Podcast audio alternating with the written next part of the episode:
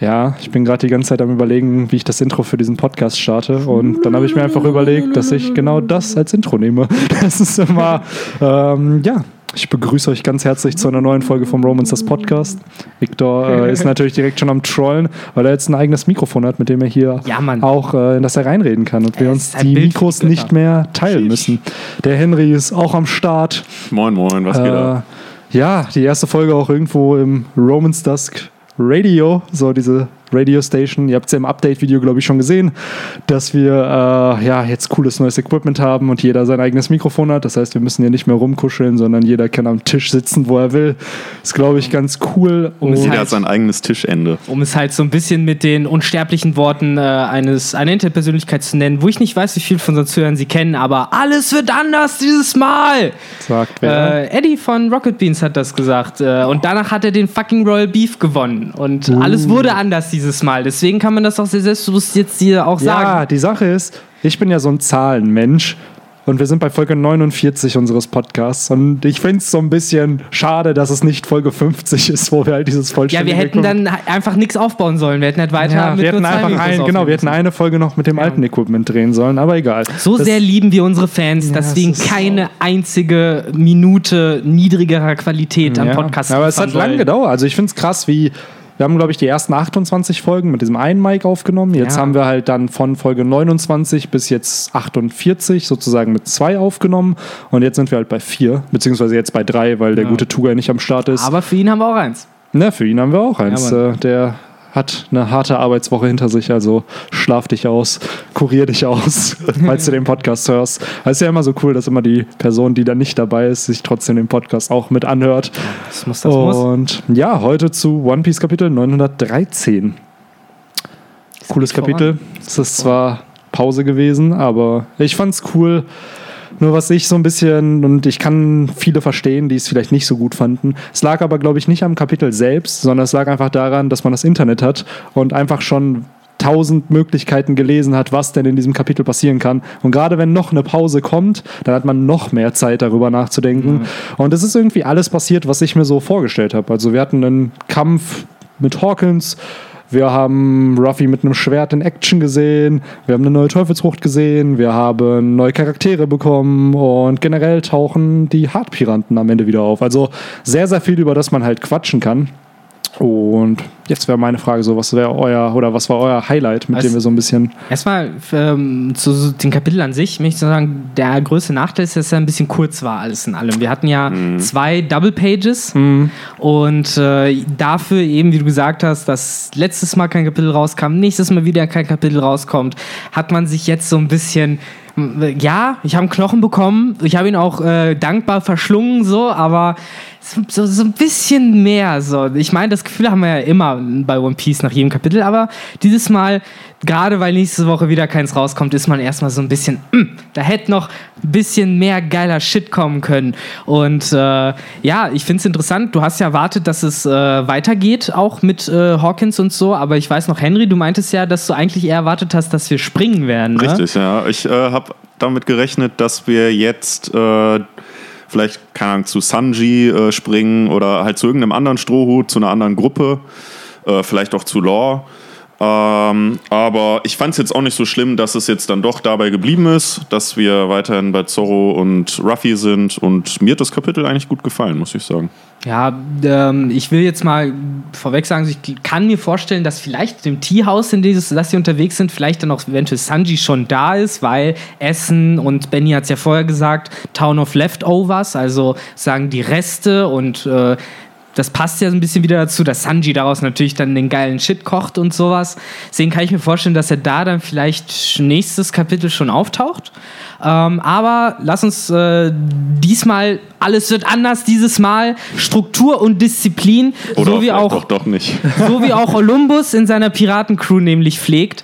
Äh, es ist 5 Machen Uhr wir nicht nachmittags, mehr meine die Freunde. Cover-Story um nach 27 Minuten, Victor. Nee, diesmal ist Seit wann ist das dein Podcast? Das ist nee, heute machen wir das nicht so. Wer hat das entschieden, Bro? Das ist. Äh, Das, das passiert. ist- da, dann rede ich halt alleine. Nein. Und dann, Ja, okay, geh, und dann könnt einfach. ihr meinetwegen danach über was anderes reden. Und in Minute 27 redet ihr dann noch über die Okay. Story. Halt du jetzt mal deinen Orlumbus-Monolog. Genau, halt jetzt mal schön deinen Monolog und wir hören zu und äh, trollen einfach so ein bisschen, wenn es passend ist. Wie fand, wie fand, ich finde es mega cool. Ich feiere immer noch jeden, jede Ich Coverstory, finde die es von rauskommt. dass der immer noch vor, also dass es immer weitergeht. So, wir haben, was meintest du eben, der, neunte Eintrag. Und sechs war ja vorher, glaube ich, das Maximum. Genau.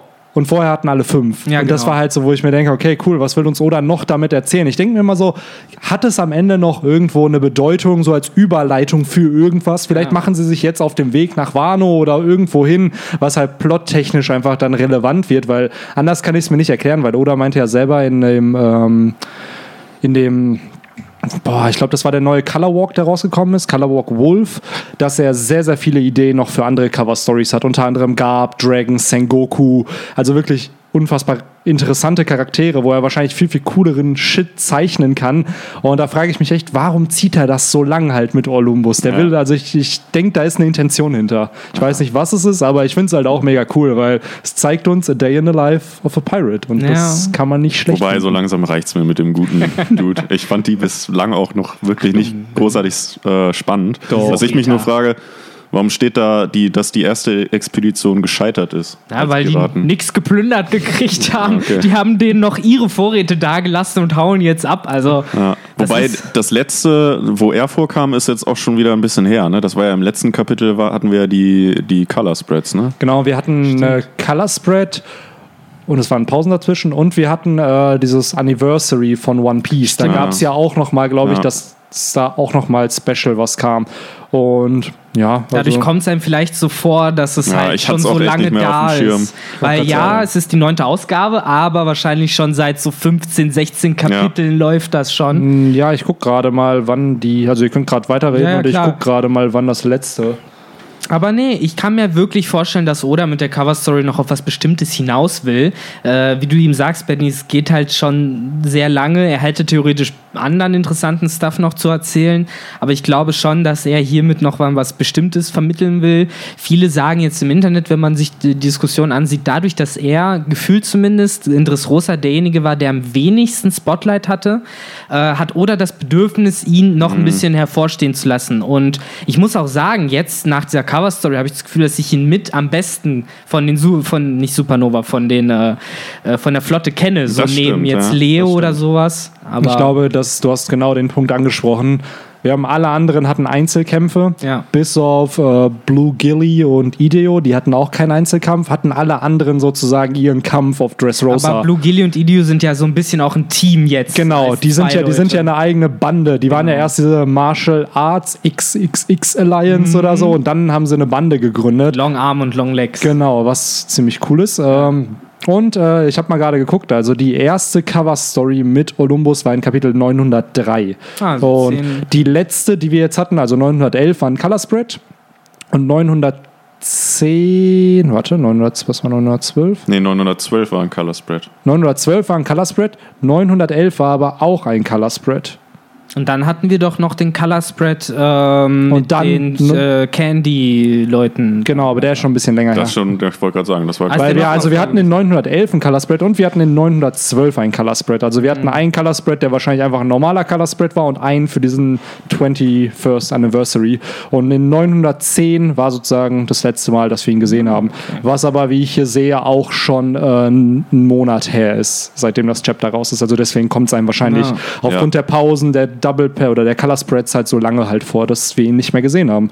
Aber ansonsten, sorry, äh, Ah. Nee, ansonsten, um das so ein bisschen abzuschließen, äh, zumindest in, die Cover-Story, äh, möchte ich noch dazu sagen, ich kann mir auch vorstellen, dass äh, Oda gerade Olympus noch mal so ein bisschen Zeit gibt, äh, das habe ich auch im Internet bei Reddit gelesen, dass Oda uns vermitteln möchte, dass gerade auch jedes Mitglied dieser Flotte der Strohhüte halt einfach nur nice Guy ist, sodass äh, nur die Guten sich halt Ruffy schlussendlich anschließen und Sie keine Arschlöcher da Sie verkörpern halt das, was eigentlich die Strohhutbande verkörpert. Genau, Das ist eigentlich so, ja, es ist so eine Extension von der Strohhutbande eigentlich, nur Ja. mit anderen Protagonisten. Das halt. ist es halt, sie würden nichts tun, was die Strohhüte nicht auch tun würden. Im Endeffekt sitzt da jeder und je nachdem, wen sie am liebsten haben, fragen sie sich, was würde Ruffy Senpai tun? Was würde Frankie Senpai tun? Oder was Ja. würde Chopper Senpai tun? Sind halt alles Ehrenmänner. Ist Ja. so. Wobei Ehrenmänner, Chopper geht nicht. Chopper geht nicht, weil der war ja nicht auf äh, Dressrosa lang genug. Was würde Gott Usopp Senpai tun? Ich wollte gerade sagen, die orientieren sich ja eigentlich wirklich nur an den fünf Strohhüten, die ja da waren. Ja. Das waren ja Ruffy, Robin, Frankie, Lissop und Zorro. Ist halt cool, wenn sie dann noch auf die anderen noch treffen, weil die haben sie ja gar nicht kennengelernt. Die sind ja auf Greenbit oder nach Greenbit gestartet und die anderen waren auf der Sunny und dann waren die halt schon auf See und weg. Das heißt, der, was eigentlich ziemlich interessant ist, dass die die anderen ähm, Mitglieder der Strohbande noch gar nicht kennengelernt haben. Die haben Vor ja allem, auf, wirklich. vor allem auf Bartholomeus Reaktion. Boah, der wird sich freuen. Wenn er Nami und Sanji und Ja. die alle Ja. sehen.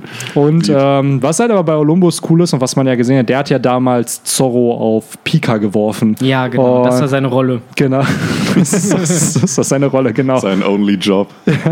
Aber, er hat ihn richtig, gemacht. ja, er hat ihn gut gemacht. Ne? Also, wenn man bedenkt, allein schon diese, ich habe mir die Anime-Szene damals nochmal angeschaut. Ähm, ich weiß gar nicht, über wen ich ein Video gemacht habe. Und da habe ich mir die Szene nochmal angeschaut und dann war es wirklich dieses Zorro, ja, ähm, du kannst doch Sachen ganz gut werfen, oder? Und dann so, kannst du mich? Äh, und der so, bist du dir sicher? ja. Und dann schmeißt er ihn da und du siehst so, Zorro kann sich in der Luft so fast gar nicht bewegen und kriegt es irgendwie noch hin, sein Schwert so in den Mund zu packen und einfach dann halt Pika in was weiß ich, wie viele Teile zu schneiden. Das war Bild schon. für die Götter. Das war episch. Mann. Aber ja, Aber ja, ja, ja, ja. Was äh, sagt ihr denn zu der ganzen Hawkins-Geschichte jetzt? Ich meine, er kämpft doch. Wir haben ja letztes Mal irgendwie, viele meinten ja, ha, Foreshadowing. Er, er meint, man muss sich den Starken anschließen. Damit meint er bestimmt Ruffy und Zorro. Aber jetzt, zumindest auf den ersten Blick, sieht es so aus, als würde er sie bekämpfen wollen, beziehungsweise als würde er sie halt als Be Bedrohung ansehen. Ähm, trotzdem weiß ich, Benny, du siehst es immer noch so, dass er eventuell doch nicht böse ist, beziehungsweise Ja. doch nicht auf Kaidos Seite ist. für mich wirkte das alles sehr, sehr kalkulierend, was er hier gemacht hat. Ähm, so ein bisschen an Ruffy hat mich das Ganze erinnert. Wie Ruffy ja, oder wie wir ihn ja kennen, ist es in einem Kampf immer so, dass er erstmal checkt, wie stark seine Gegner ist. Und das hat Hawkins hier auch gemacht. Das ist dieses typische Chapter, wo du einen späteren Verbündeten oder Feind halt mitbekommst, der uns ein bisschen was von seiner Teufelsfrucht zeigt und so ein paar Basic-Fähigkeiten erklärt, aber uns noch nicht alles zeigt und wo man aber eben noch nicht weiß, was für eine Partnerschaft dieser Charakter halt eben mit unseren Freunden halt haben oder mit der Strohbande in dem Sinne. Und bei Hawkins war es ähnlich. Der hat halt sich einfach von Zorro treffen lassen, weil er wusste, ja, ich habe eh nichts zu verlieren hier. Und am Ende, das hast du ja eben auch schon erwähnt vor dem Podcast, ähm, hat er sie auch einfach laufen lassen. Es ist so, er hat ja nicht mal wirklich versucht, die dann zu verfolgen oder mit allen Mitteln da was zu tun, weil er wusste so, ja, bringt eh nichts. So ein All-Out-Kampf hier, so, das bringt beiden Parteien gerade einfach gar nichts. Ja, ich fand's, ich fand's cool, wie er das gesagt hat, mit dem, äh, dass er da, äh, wie hat er gesagt, ich bin nicht ehrenhaft genug, äh, Hashtag äh, um einfach Mann gegen Mann gegen euch zu, gegen euch zwei zu kämpfen. Aber ich finde, also das kann ich aber voll respektieren, bin ich ganz ehrlich. Ich meine, der ist nicht dumm. Er sieht, Ja, das genau, er ist einfach andere, clever. eben zwei andere Supernova und da, da hast du halt keine Chance. Erstmal Ja. genau das, dass Zorro eben auch ein Supernova Ja. ist, das darf man nicht vergessen. Aber auch einfach, wenn man bedenkt, wie weit diese Dudes gekommen sind. Weil wann haben wir das letzte Mal Ruffy und Zorro zu zweit gesehen, die sich irgendwem halt dann so richtig stellen? So als Bande, klar, aber dass wirklich die beiden wie damals im East Blue halt unterwegs sind und so. Du meinst ja Whiskey Peak, ne? Ja, auf Whiskey Peak haben wir es da. Das war auch so episch, wo halt wirklich, weil ich lese gerade den Manga nochmal von Anfang an und bin gerade im Whiskey Peak Arc und das ist halt. Ähm, es ist so schön, wenn du bedenkst, es kommen diese Charaktere wie Mr. Five oder Miss Valentine, die halt richtig stark wirken. Oh, die haben auch Teufelsfrüchte und dann werden die einfach gewone-shottet. So, hey, ihr stört unseren Kampf, verpisst euch und dann werden sie halt einfach mit einem Schlag weggehauen und die, die beiden können das halt so null fassen. Hey, wir sind Top-Agenten der Barockfirma und so ähnlich kommt mir das hier halt so vor. So, die haben einfach ihren Spaß halt, die beiden, die wissen so, da kann Ja. keiner was machen und Aber das, das äh, fast schon Scarige daran ist, dass man das Gefühl hat, dass auch Hawkins da gerade irgendwie Spaß dran hat. Und die einzigen, die gar keinen Spaß dran haben, das sind halt Hawkins Leute, die halt Ja, links oh. und rechts umkippen. Übrigens, äh, nur so, by the way, Zorro hat äh, genau ein gleich hohes Kopfgeld wie Hawkins. Die haben beide 320 Ja, mittlerweile schon. Millionen. Das war ziemlich krass ist eigentlich, wenn man es bedenkt. Ich frage mich halt generell, äh, ob andere Supernova nicht mittlerweile auch irgendwie exorbitant hohe Kopfgelder haben, weil wir haben ja nichts krasses gehört. Wir wissen, Law hat ja dann, bevor Shibukai wurde, 400 Millionen gehabt, glaub 440. Ich. 440 sogar, was halt üppig war, was halt ordentlich war, aber ansonsten äh, haben wir jetzt irgendwie nicht großartig äh, Kid heftige- hatte halt 470, also es war schon ziemlich Ja, war es extrem. 470 Ja. nach dem Zeitsprung? Ah, Genau. okay. Also Das bei Hawkins muss ich sagen, finde ich es mittlerweile eher niedrig.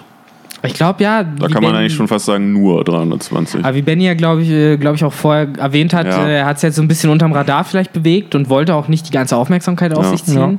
Und generell so Kopfgelder sagen, finde ich spätestens seit dem Timeskip gar nichts mehr. Weil so ein Ruffy, der hat es nach dem Timeskip mit einem Katakuri aufgenommen und da hatte er am Anfang 400 Millionen. Und mittlerweile ist es halt bei 1,5 Milliarden. Aber selbst mit 400 Millionen hatte er die Fähigkeiten, sich jemanden mit einer Milliarde zu stellen. Und genauso schätze ich Zorro ein, dass dieser sich eventuell auch einer Calamity von halt Kaido stellen könnte. Ja. Und die haben sicherlich auch in einem sehr, sehr hohen neunstelligen oder eben in einem zehnstelligen Bereich Wir haben es ja Kopfgelder. an Jack gesehen, der ähm, Eine Milliarde. Milliarde genau, Genau. hatte, ne, sozusagen. Ähm, ah ja, ich hatte gerade noch voll den wichtigen Punkt. Verdammte Axt, jetzt habe ich ihn wieder vergessen. Ach Mensch. Aber was, was ich auf Stimmt, jeden Kopfgelder. Fall. Äh, sorry, wenn ich dich Alles jetzt gut, sag unterbreche. ruhig. Ähm, Benny, du warst das, ne? Du bist nur dir noch nicht ganz sicher, ob Hawkins am Ende vielleicht doch äh, eher die Strohhütte unterstützt, ne?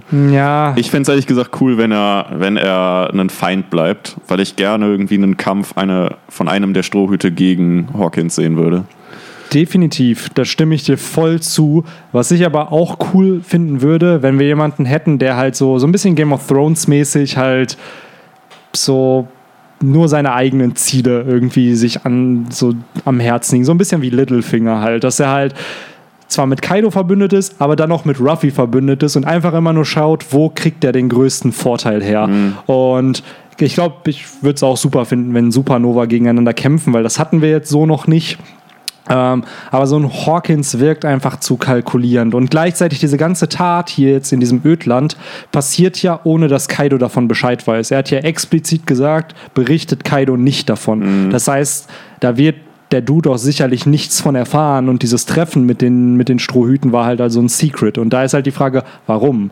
Warum sowas nicht berichten? So, zum Ja. einen klar, wenn er verloren hätte, könnte er sich vielleicht Kaido nicht stellen und dieser würde dann ihn bestrafen, falls wir Kaido als so einen Menschen oder Wesen halt äh, bezeichnen oder ihn halt so charakterlich einstufen.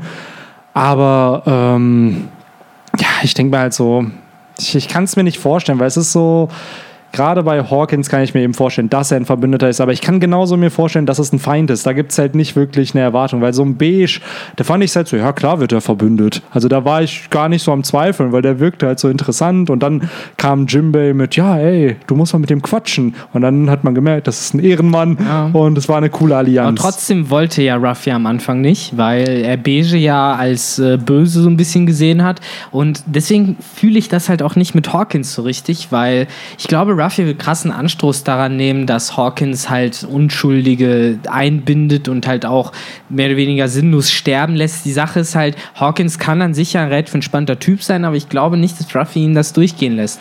Jetzt, wo du es sagst, das stimmt sogar, weil auf ähm, Cake Island war es ja Jimbei als Diplomat, der die beiden Parteien eigentlich da war zusammengeführt hat. Beige ja eigentlich nicht so krasser Wichser, beziehungsweise gerade ja nach der Heirat äh, wurde er immer softer. Hat, zumindest hat man das Gefühl gehabt. So, Klar. Ich, ich habe auch im, im Internet wieder auf Reddit gelesen, dass die, die neue Welt macht alle weich, macht alle zu Softies.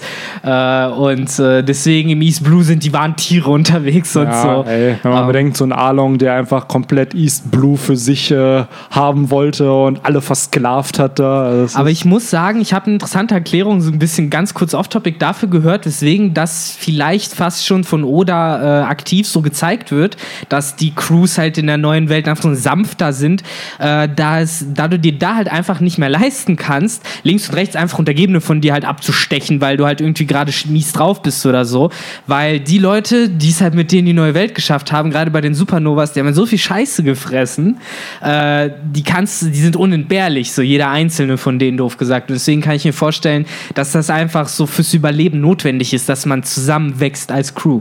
Ich glaube, das ist genau das, was Oda zeigen will, weil oft Ja. hat man ja in solchen Strukturen immer diesen einen Leader, der aber so sich denkt, ah, ich stehe über allen und die Leute unter mir, ist mir egal, was mit denen passiert. Gerade die ersten Villains waren ja sehr Genau brutal. das, das wollte ich gerade sagen. So im, Im Endeffekt East Blue und auch Teile auch von, vom Paradies waren ja so. Und dann hat man aber gemerkt, warum ist die Strohbande so weit gekommen? Das muss ja einen Grund haben, dass sie so weit gekommen sind. Und es ist halt eben diese Synergie, dieser Zusammenhalt, die sie haben. Und wenn man dann so sieht, ich sag nur Big Mom Piratenbande, wenn du dann so einen Katakuri hast, der halt wirklich er besorgt ist um das Wohlergehen seiner Familienmitglieder und halt für die kämpft, um sie zu beschützen. Genauso wie Ruffy kämpft, um seine Freunde zu beschützen. Und das war schon ziemlich interessant und man sich da denkt, ah, vielleicht ist das der Grund. Oder halt auch ein Doflamingo. Genau, für, die, für seine sagen. Bande war, waren das Glaub- halt auch Nakamas. Ich glaube, Lo Loyalität ist da das richtige Ja. Wort. Ja, ne? das, ist einfach das wichtig. Ein und Alles. Ne? Das ist es halt so, weil in anderen Stories hast du halt immer die Villains, die einfach wie gesagt, blutrünstig, kalt, brutal dargestellt werden, links und rechts alle umbringen. Big Mom macht das im Endeffekt auch so, aber da hast du halt mehr Katakuri, der Aber halt genau, du hast, das, und das erinnert mich so ein bisschen an der Pate. Da hast du ja auch alle Maf Mafia-Familie, aber warum sympathisieren wir mit den Corleones? Weil sie loyal sind. Mhm. Weil die halt untereinander loyal sind. Es ist auch, die sind genauso grausam wie alle anderen Mafia-Familien, aber die haben diese Loyalität in der Familie. Und das ist bei Big Mom auch so. Diese Familie an sich hat einen starken Zusammenhalt, auch wenn Big Mom teilweise wie King Kong 14 Städte da zerstört, haben sie trotzdem untereinander dieses Vertrauen und diesen Zusammenhalt und arbeiten zusammen, um ein Problem zu lösen, was an anderen Parteien, zum Beispiel ähm, im East Blue, halt nicht der Fall war. Ja, du hast verloren, du bist schwach, stirb. ja, Klassiker, auch gerade mit so Leuten wie Don Creek oder so, die halt dadurch gar keinen Value auf die Das Leute ist auch dieser haben. Dude, ich bin der, ich werde der König der Piraten, bla, ist der größte Lappen überhaupt, wenn man das mal, wenn man das mal bedenkt. Immer wieder muss ich an ihn zurückdenken, wenn wir halt so krassere Piraten in der neuen Welt sehen, muss ich immer wieder denken, krass, Don Creek, wie er damals für Scheiße Der gelabert wurde ja schon von Falkenauge Ja. gewone-shottet und er hat trotzdem sich gesagt, ja, ich werde der König der Piraten. Wie denn? Wie wenn du es mit Falkenauge aufnehmen kannst, nicht aufnehmen kannst und selbst das ist nicht mal der stärkste Charakter in One Piece. Wie willst Ja, Natürlich, ich glaube, ein das ziemlich hohes Tier. ich wollte gerade sagen, definitiv unter den Top 20, das glaube ich auf jeden Fall. Oh, Aber, Top 5, Alter. ja, glaubst du, Okay, d- was? Top 3 fast schon. Der ist stärker als Falkenauge. Shanks? Nein, glaube ich nicht. Die haben immer nicht im so Schwertkampf. gekämpft. das ist halt die Frage. Wenn du ihn im Schwertkampf betrachtest, klar, Oh das ist der krasseste Schwertkämpfer. Aber Das ist aber tiefe Grundsatzdiskussion gerade. Ich hätte Ja. die Frage, wer ist denn stärker als wollte Falkenauge, nicht ich glaube, das ist äh, für einen anderen Podcast ein gutes sagen, Thema. so einfach nur ein Podcast. Wer ist stärker als Falkenauge? das ist die fängt einzelne- die Einfach so, Schlammschlacht ein, Ra- an. einfach so ein Ranking. Ja. Oh Mann. Oh, jetzt fangen wir auch schon mit so Stärke-Rankings an, ey. Und dann wie in diesen Videos immer, wo dieser Balken kommt, der so nach oben fährt und dann hält er an und dann der nächste Charakter, der immer so ein bisschen mehr geht als der andere Charakter. Ach, Sehr ey, gut. Und dann hast du irgendwann einen Buggy, der irgendwann nicht mal aufhört zu wachsen. das wäre das wär so als Joke. Platz null. So ein Buggy, der ins Unendliche geht. Was aber auch für mich ein bisschen Joke war bei dem Kapitel, äh, wo ich ja letztes Mal schon so ein bisschen Spielverderbermäßig war, so, nee, nee, nee, ich will dich nicht sehen. Äh, man sieht Ruffy mit dem Schwert kämpfen, er benutzt es tatsächlich, äh, obwohl Zoro halt meint, nein, tu es nicht. Äh, übrigens wieder für mich äh, totaler Humbug äh, mit den Flüchen, die diese Schwerter anscheinend haben. Meiner Meinung nach ist es alles Gelaber ähm, und da ist kein Ja. Fluch drauf. Nee, ich Aber würd- ich Zorro, Zorro spürt ja eine Aura da, Ich ne? wollte gerade sagen, ich würde es nicht unterschätzen. Ich, äh, ich habe mir neulich ein Video von Tekken 101 angeschaut. Das ist, by the way, finde ich, mit einer der besten One Piece YouTuber im englischen Raum. Und der hat ein Video zu den Maitos gemacht, also diesen Ränken der, Ja, der Schwerter. genau. Und da hat er eben auch über das Kitetsu geredet und da hat er den Fluch auch nochmal erklärt. Es ist gar kein Fluch mit Pech und Glück, sondern es ist ein Fluch, dass das Schwert einfach blutrünstig ist. Und das Ah. hat Zorro auch erwähnt. Das Schwert so, schnitzt einfach und produziert mehr Blut. Ob es halt tiefer cuttet oder so und dadurch halt mehr Blut verursacht wird. Aber es ist halt einfach in dem Sinne der Fluch, dass es blutrünstiger ist und einfach die Kämpfe, die mit diesem Schwert ausgetragen werden, einfach blutiger sind als mit anderen Schwärtern. Ist So wurde vielleicht es halt einfach, erklärt. einfach schärfer. Oder halt einfach. Oder die Leute, die die Schwerter geführt haben, waren halt immer in irgendeiner so tragischen Geschichte verwickelt, dass man den Eindruck hatte, sobald sie das Schwert in die Hand genommen haben, durch die Wut, die die eigentliche Person Genau. hatte, dass es dadurch blutrünstiger Genau. erschienen ist. Genau. Deswegen, nicht, auch wenn es wie ein Fluch weitergeht, vielleicht ist da kein Fluch Ich, dahinter. ich wollte es gerade sagen, ich glaube nämlich auch nicht, dass es Flüche in dem Sinne sind. Mhm. Und was Zorro, diese Aura, die Zorro spürt, ich glaube, das ist eher so ein bisschen, der, der spürt halt die, ja, Der riecht checkt das, der diese die Kunst von diesem. Schwert. er checkt das Haki, was der Schmied Ja. verwendet hat, um es zu schmieden vielleicht oder so. Aber, der äh, Wille des Schwertes Boah, zu stell mal schneiden. vor, das wird es geben. So ein bisschen wie bei Avatar, der Herr der Elemente. Da gibt es ja diesen, die ganzen Avatars, die vorher da waren. Und es gibt ja, wenn du diese so, so eine Timeline hättest, wer diese Schwerter so hätte, die sind, alle Schwertkämpfer sind dann verbunden durch das Haki oder irgendeine. Jetzt, das erinnert mich aber mehr an Boku no Hero Academy. ja, jetzt mit All for oh, One. natürlich damit halt auch, aber im Endeffekt ist All for One auch vom Avatar inspiriert. Jetzt gerade durch das neueste Chapter ist es halt einfach nur der Avatar in einem anderen Universum. Mit okay, ich habe neueste Chapter gar nicht Okay. gelesen, aber es war Ähm, schon vorher irgendwie so das Konzept, Genau. ja. Und da denke ich mir halt auch so, stell mal vor, du hast so diese ganzen Träger vom Wado Ichimonji so mal aufgereiht, so während Zorro das benutzt und dann slasht er das und dann siehst du so hinter ihm, so wie, Mhm. so ein bisschen wie das Vater-Sohn Kamehameha Ah, damals von. Gohan und Goku. Das war ja auch so, dann siehst du Goku Mhm. im Background und so stelle ich mir das halt vor. Ich, das kann aber auch sehr kitschig sein. Das kann natürlich kitschig sein, aber es wäre trotzdem, wenn Oda es zeichnen würde, wäre es ein episches Panel. Das ist, ja, auf jeden. das ist natürlich, ich sage nicht, dass es gutes Storytelling wäre, aber vom, vom Visual, vom Visual-Standpunkt wäre es auf jeden Fall interessant. Aber ja, du hast schon richtig gesagt. Ich finde es interessant, dass Zorro ja trotz allem das direkt checkt. So, ey, irgendwas ist da mit dem Schwert. Und im Endeffekt gib es mir. Nein, nein, nein, nein, nein, nein, nein, nein, nein, nein. Oh shit, jetzt zu spät. Und dann schlägt er zu.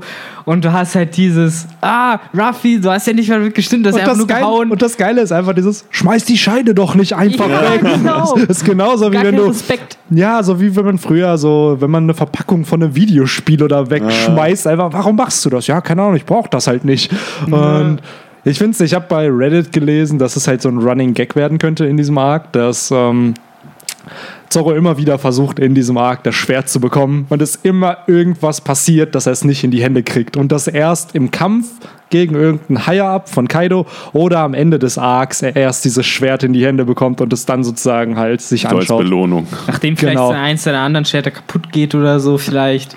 Ich glaube, dass das wäre jetzt so das Plausibelste, deswegen das Getetze der dritten Generation dann kaputt ich würde es mir so wünschen. Also klar, es klingt auch kitschig, aber wenn diese zwei Kitetsus verschmolzen werden, ja, ja, aber dass dann das Roronoa der ersten Generation oder so halt entsteht, also dass er halt sein eigenes Schwert einfach trägt, so als Schwertkämpfer. Weil das hat, finde ich, in dem Universum ja auch keiner. Und wenn du später der beste Schwertkämpfer der Welt bist, dann sollte halt zumindest ein Schwert nach dir benannt sein. Also beziehungsweise dann sollst du halt zumindest eins haben, was so deinen, deinen Ruf trägt. Ja, Weil er sagt ja auch, so Zorros Mission ist ja eigentlich, dass er so berühmt wird, dass sein Ruhm in den Himmel geht, sozusagen, um Ja, das macht zu ja- erreichen. Es macht ja auch in der Hinsicht äh, Sinn, weil er, er muss ja auch irgendwie einen, einen Schwert ersetzen, ne? wenn er jetzt das bekommen sollte. Ja.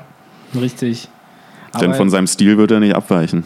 Also Nee. vier Schwerter-Stil. Meinst du, hast du jetzt? Nein, das glaube ich nee, nicht. Zu viel. Äh, aber ja, ich fand das auch irgendwie generell cool mit diesen drei und vier Schwertern, dass halt selbst jemand, der halt One Piece nicht gesehen hat, äh, hat mich mal darauf angesprochen, so ja, aber Zorro, der hat doch eins der Schwerter ist doch immer in seinem Mund, oder nicht? Ich so, jo, genau. So, äh, das ist doch dann wahrscheinlich das, was ihm am wichtigsten ist oder so, weil anscheinend hat diese Person auch in der RTL 2 so damals irgendwie diese Queener-Videos gesehen und hat halt auch diese Assoziation gemacht, so, ist das dann das, was irgendwie seine Freundin ihm damals ver Genau das nicht. Das, äh, Ey, wenn man bedenkt, so. Zorro hat so eine simple Backstory eigentlich. Das war ja wirklich nur ein Kapitel, wo du erfährst, ah, okay, cool, Kuina stirbt und dann Aber- kriegt er halt das Schwert. mehr, mehr, mehr braucht man ja Nein, eigentlich. mehr nicht. braucht er nicht, aber gleichzeitig jetzt, ähm, fuck, jetzt hatte ich ein Argument, was ich äh, bringen wollte und das ist jetzt gerade weg, während ich hier gerade dieses Panel äh, mir anschaue, wo äh, Zorro Ruffy anschreit.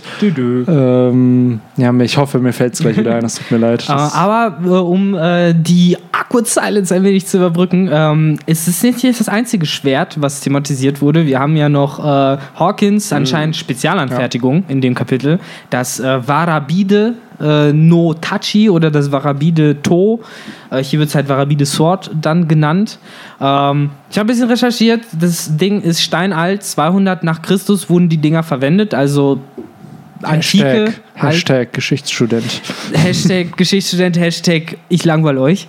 Aber ähm, Ja, ist nee, doch voll geil. Background-Infos über sowas immer. ich fand es auch total faszinierend, dass Oda halt äh, so weit sozusagen in der Geschichte zurückgeht, weil theoretisch passt das Schwert jetzt auch nicht in die Wano-Zeit rein. Das ist halt noch viel, viel vorher sozusagen entstanden und ähm, sieht halt auch mega funky aus. Ich weiß nicht, vielleicht hat Benny irgendwie die Möglichkeit, äh, da so ein Bild mit reinzumachen oder sowas.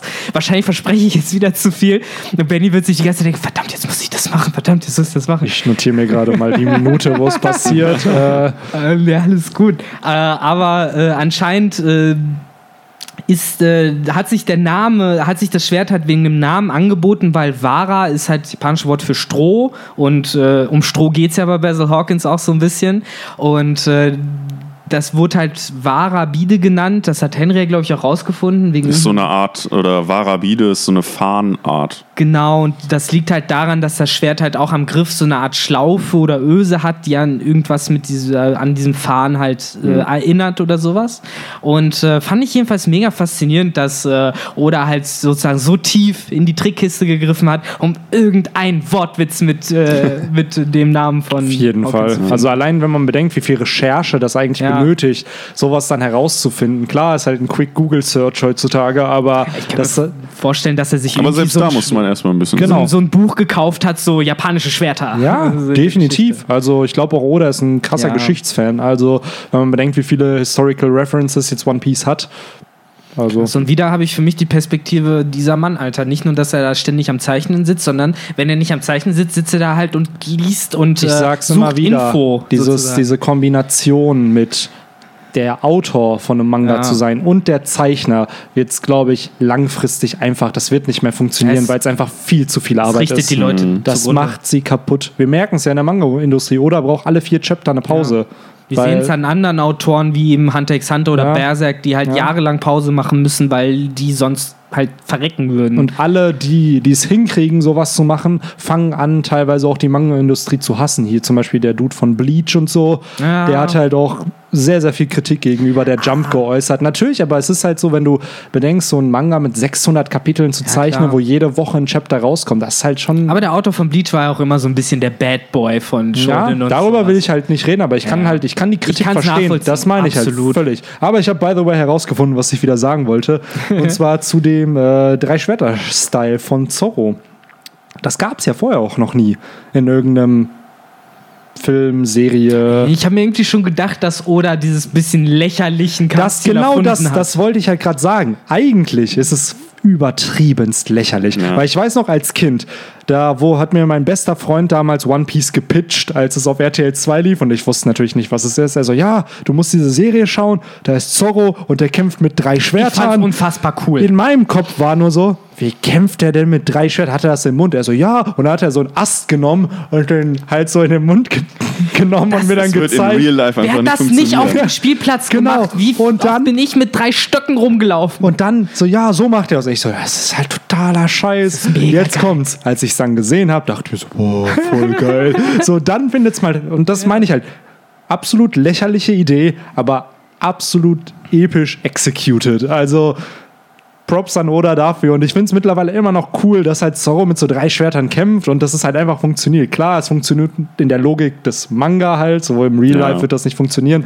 Aber an sich mega cool. Und er ist, glaube ich, auch der Einzige, der mit drei Schwertern kämpft. Wir hatten Hachi, also Okta mit sechs Schwertern und halt diesen anderen, Das war auch sechs, ne? glaube ich, oder waren es acht, glaube ich. Wenn das acht waren, ich glaube, er war ja dann ein richtiger Oktopus. Genau. Ja, ich, ich glaube, man wird noch irgendwann mal einen Gegner für Zorro bekommen. Der Das würde ich mir halt Schwerter auch hat. wünschen, dass es halt Das Leute wäre so seine Prüf letzte Prüfung oder so, keine Ahnung. Für mich war er irgendwie immer so ein bisschen die Parodie dieses Drei-Schwerter-Stils. Jedenfalls glaube ich, dass es von äh, dem Auto von Naruto so ein bisschen eingebaut wurde. Da hast du ja einen Charakter, äh, hier Killer Bee, der dann äh, mit sieben Schwertern ankommt und die halt zum Teil halt so äh, zwischen zwischen seinen Ober- und Unterarmen Ja. eingeklemmt hat oder halt in der Kniekehle so ein Schwert hat, natürlich auch eins im Mund und dadurch halt irgendwie so sieben Schwerter balanciert und dann halt so unbeholfen auf ein oder um ein Bein oder so durch die Gegend springt. Es sieht eindrucksvoll aus, es ist sogar effektiv, aber für mich war das irgendwie immer so ein bisschen, ey komm, da trollt Kishimoto doch eindeutig Oda. Ja, aber auch genau Freunde. das meine ich halt. Sowas, klar, würde ich halt bringen. Wenn ich irgendwann mal eine Geschichte schreibe oder so, klar, sowas als Parodie guck kann mal, man wie gerne. lächerlich. Genau, wie lächerlich.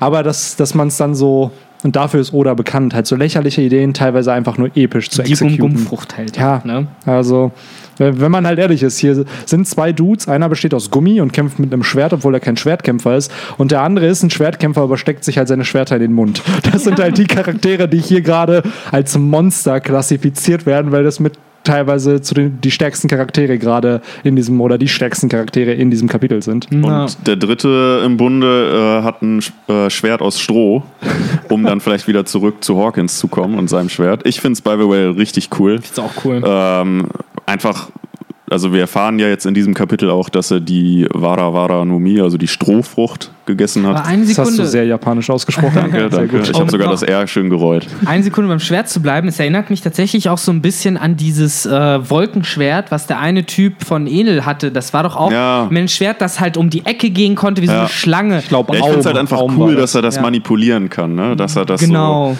Man sieht es ja schön an diesen, äh, an dieser Echse, die Ruffy auf ihn schleudert, wo er die einfach richtig episch durchbohrt mit Schon diesem krass. Stroh. Ich finde es schade, dass die Echse keinen Namen bekommen hat.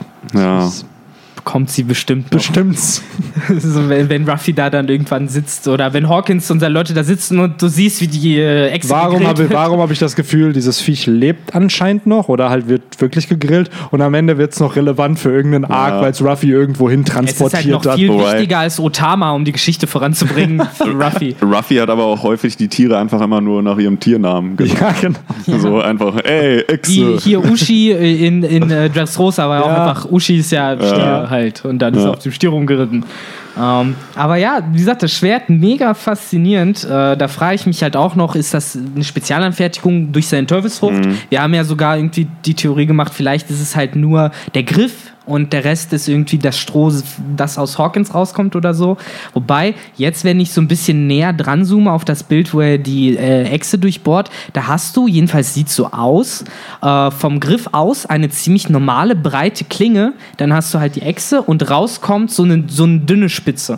Das heißt, äh, ich kann mir vorstellen, dass er es äh, auch in die Form eines normalen Breitschwerts hat und das sich dann an der Spitze sozusagen teilt, eben wie Stroh, dass das so, so sehnig ist sozusagen. Ich glaub, Aber könnte er theoretisch damit dann ein normaler Schwertkämpfer sein? Also, dass er halt, wenn er es mit Haki ummantelt, dass es halt mit einer richtigen Klinge, jetzt zum Beispiel mit dem Nidai Kitetsu oder dem Sandai Kitetsu halt dann mithalten kann. Oder aber es ist halt, hat es halt die Property dann von Stroh und wird einfach zerschnitten. Also die Property von Stroh kann es nicht haben, weil Stroh durchbohrt dich nicht. Normalerweise ist das nicht so krass, dass es dich Nein, klar, dass das jetzt halt für mm, Dramatic Purposes Also ich und halt. glaube schon, das ist hart. Auch das Material, zu dem es macht, ist schon hart und gefährlich, glaube ich. Aber ich stimme dir zu, ich glaube nicht. Wobei es halt einfach, glaube ich, am Ende eine Frage von Hawkins Teufelsfruchtkraft ist. Entweder er ist stärker oder der Schmied, der das Schwert geschmiedet hat, war halt einfach besser. Und das sind halt die zwei Sachen. Ähm, wir haben es ja auch schon vorher mal bei äh, Doflamingo. Fäden durchbohren einen ja normalerweise auch nicht. Da ja, gut. im Manga wurden sie halt Manga, auch durch, Anime-Logik. von Fäden durchbohrt. Ja, aber da wurde es so ein bisschen mit erklärt, er kann verschiedene Fäden mit Ja, verschiedenen klar. Eigenschaften herstellen. Wobei. ich Aber hab- wer sagt denn, dass Hawkins das nicht auch kann mit Äh, seinem ich Stroh? wollte gerade sagen, so, es gibt wahrscheinlich dann die eine mega krasse Strohart, die Ja. irgendwie härter als Stahl ist und so eine Scheiße. Äh, maybe. Also ich wüsste, wenn ich diese Teufelsfrucht habe, ich wäre, glaube ich, der äh, populärste Strohhutverkäufer auf der Welt, weil ich daraus nur Strohhüte basteln da- würde. Da sind wir dann wieder bei den ökonomischen Nutzen. Genau. ne, von der Also wenn wir dann in zwei Jahren oder so die Vada Vadanomie in dem One Piece Podcast der Teufelsfrüchte mal thematisieren, dann äh, können wir da auch Genau. noch mal, Ja, Wo kann hoffe, man sie einsetzen im Waren? wie kann man reich werden mit der Vara? Ohne Witz, das müsste man eigentlich machen. So dieses, wie werde ich reich mit der Mera Meranomie? Ich sage ja immer noch, wir müssen eigentlich das Buch der Teufelsfrüchte Mr. Krabs Edition machen. Ja, eigentlich schon. Das ist alles noch So einfach, genau, wenn wir fertig sind, nochmal alles von vorne. Aber wie und dann, machen wir Und dann Geld einfach damit? nur Hashtag Mr. Krabs Edition. Am Ende halt äh, immer wie so ein äh, Meeting richtig aufziehen, so alles klar, meine Gentlemen, Nein, Mann. wir haben diese Ja, Teufelsfrucht. Ich wollte gerade sagen, wir werden einfach dann einen Business-Blog starten und Genau, dann einfach genau. Dann, alle denken sich so, oh, voll seriös und dann geht es um fiktive. Romans Dusk Economy. ja, das Sehr gut. 101. So, dann siehst du immer, wie die Aktien von so Supernova steigen Ja. und sin- sinken. So, und Ja, der kommen. Ja, Mann. Ja, aber ganz ehrlich, das muss ja dann noch mit Kopfgeldern oder so sein. Stell mal vor, du hast jetzt so wie so ein Chinjao, ein Kopfgeld von 500 Millionen Berry.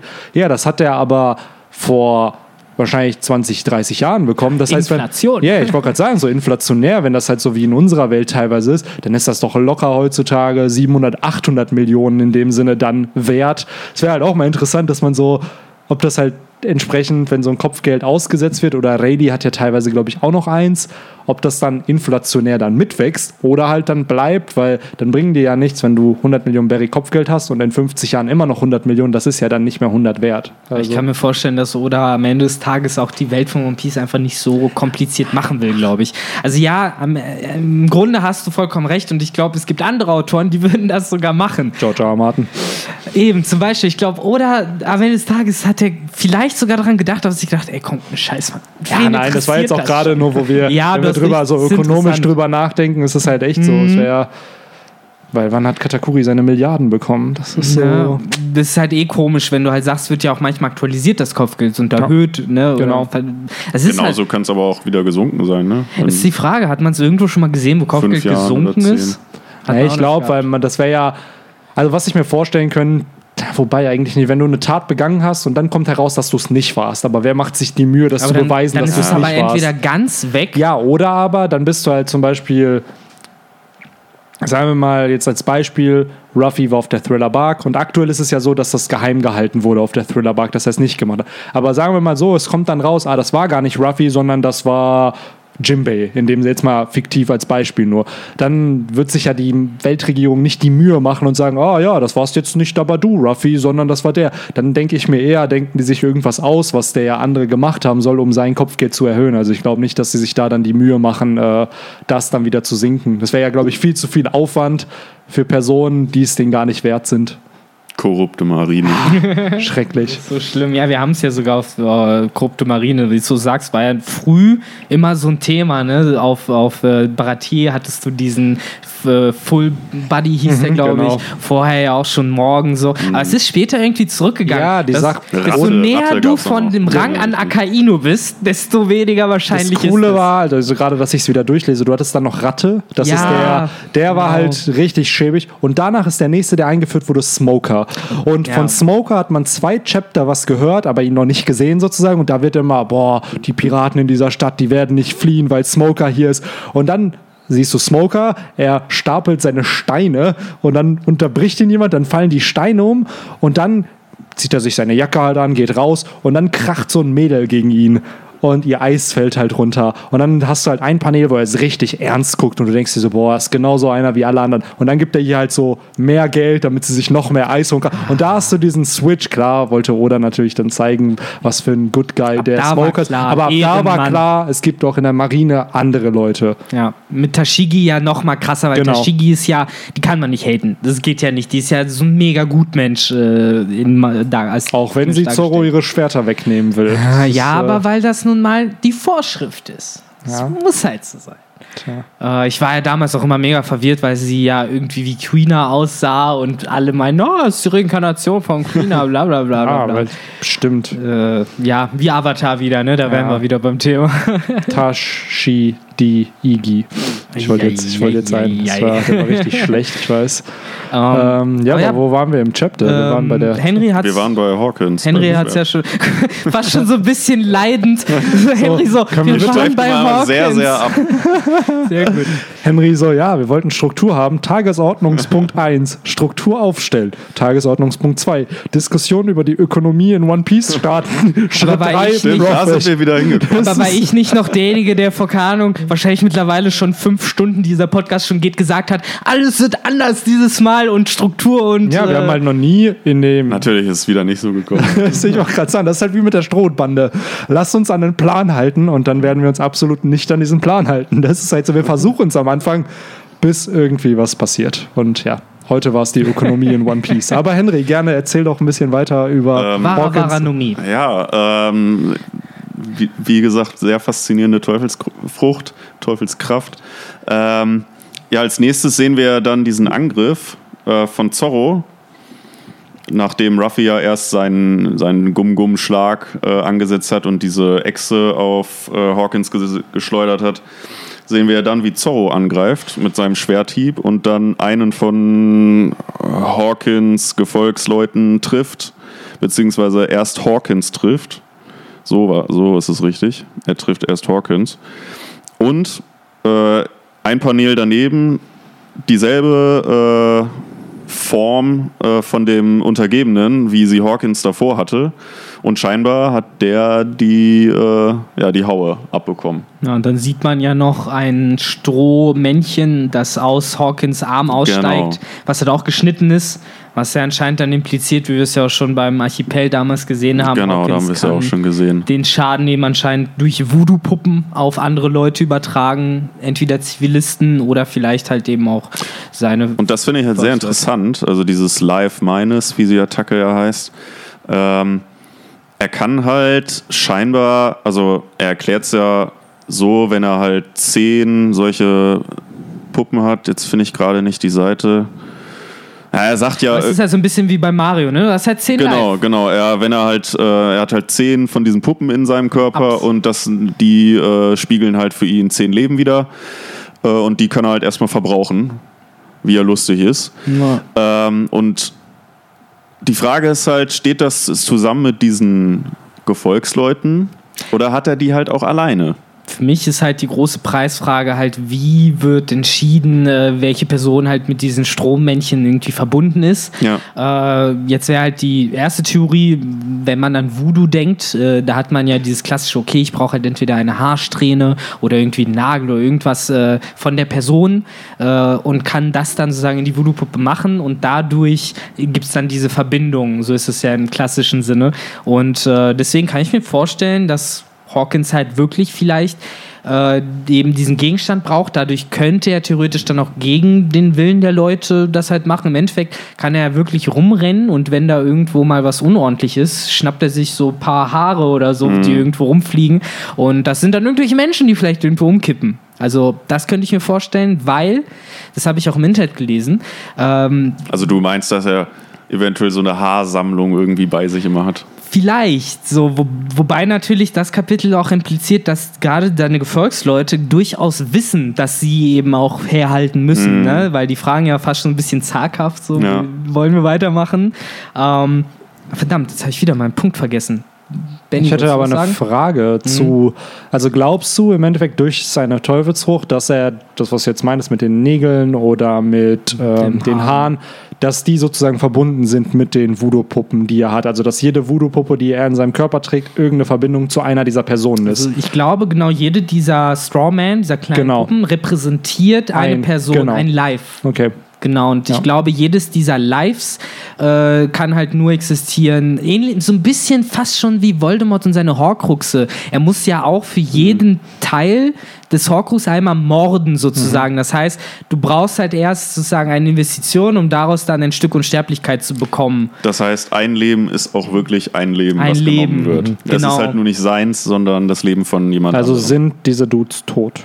Ich gehe mal hart davon aus, dass die vermutlich gestorben sind. Äh, genau, weswegen ich nämlich auch glaube, dass äh, Hawkins in irgendeiner Weise eine Voraussetzung hat, um eben diese Puppen an Menschen zu binden, ist die Tatsache, weil sonst hätte er sowohl auf dem Archipel als auch hier in dem Kampf theoretisch auch sagen können, ha, dann repräsentiert diese Puppe jetzt Kizaru oder diese Puppe jetzt Ruffy und dann würden die sich selbst verletzen. Aber anscheinend ist ihm das nicht möglich. Ja, klar. Da- du hast ja immer diese irgendwas, was du binden musst Genau. an die Person, damit es halt auch da Das wird halt interessant zu sehen sein später irgendwann mal, was Na. genau äh, letztendlich das voraussetzt, dass er halt Leben von anderen nehmen kann. Ja, wir haben hier auch, wie schon gesagt, das erste kleine oder das zweite Mal, dass wir diese Frucht in Aktion sehen. Vorher war es so halt auf dem Sabaudi Archipel.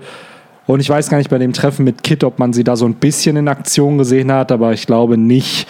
Und jetzt das zweite Mal, dass wir halt sehen, okay, cool, er setzt sie halt ein. Und das, was noch alles passieren wird mit dieser Frucht, werden wir dann sicherlich im Arc Ja. halt alles noch mitbekommen. Also, dass wir da noch eine Erklärung haben, wie das alles funktioniert und wo aber auch die Grenzen einfach sind. Weil so scheint es ja so, ey, je mehr Leute er eigentlich hat, desto mehr, jetzt mal als mm, rein hypothetisch, wenn er diese Klon-Army der Windsmokes hätte, Ja, Wo was du einfach zählt als Leben, ne? Genau, aber das sind ja eigentlich richtige Menschen. Also die sind ja nur Mhm. geklont. Die wissen nicht, dass sie Klone sind, aber es sind halt Menschen in dem Sinne. Die Sache ist, könnt ihr Tiere nehmen?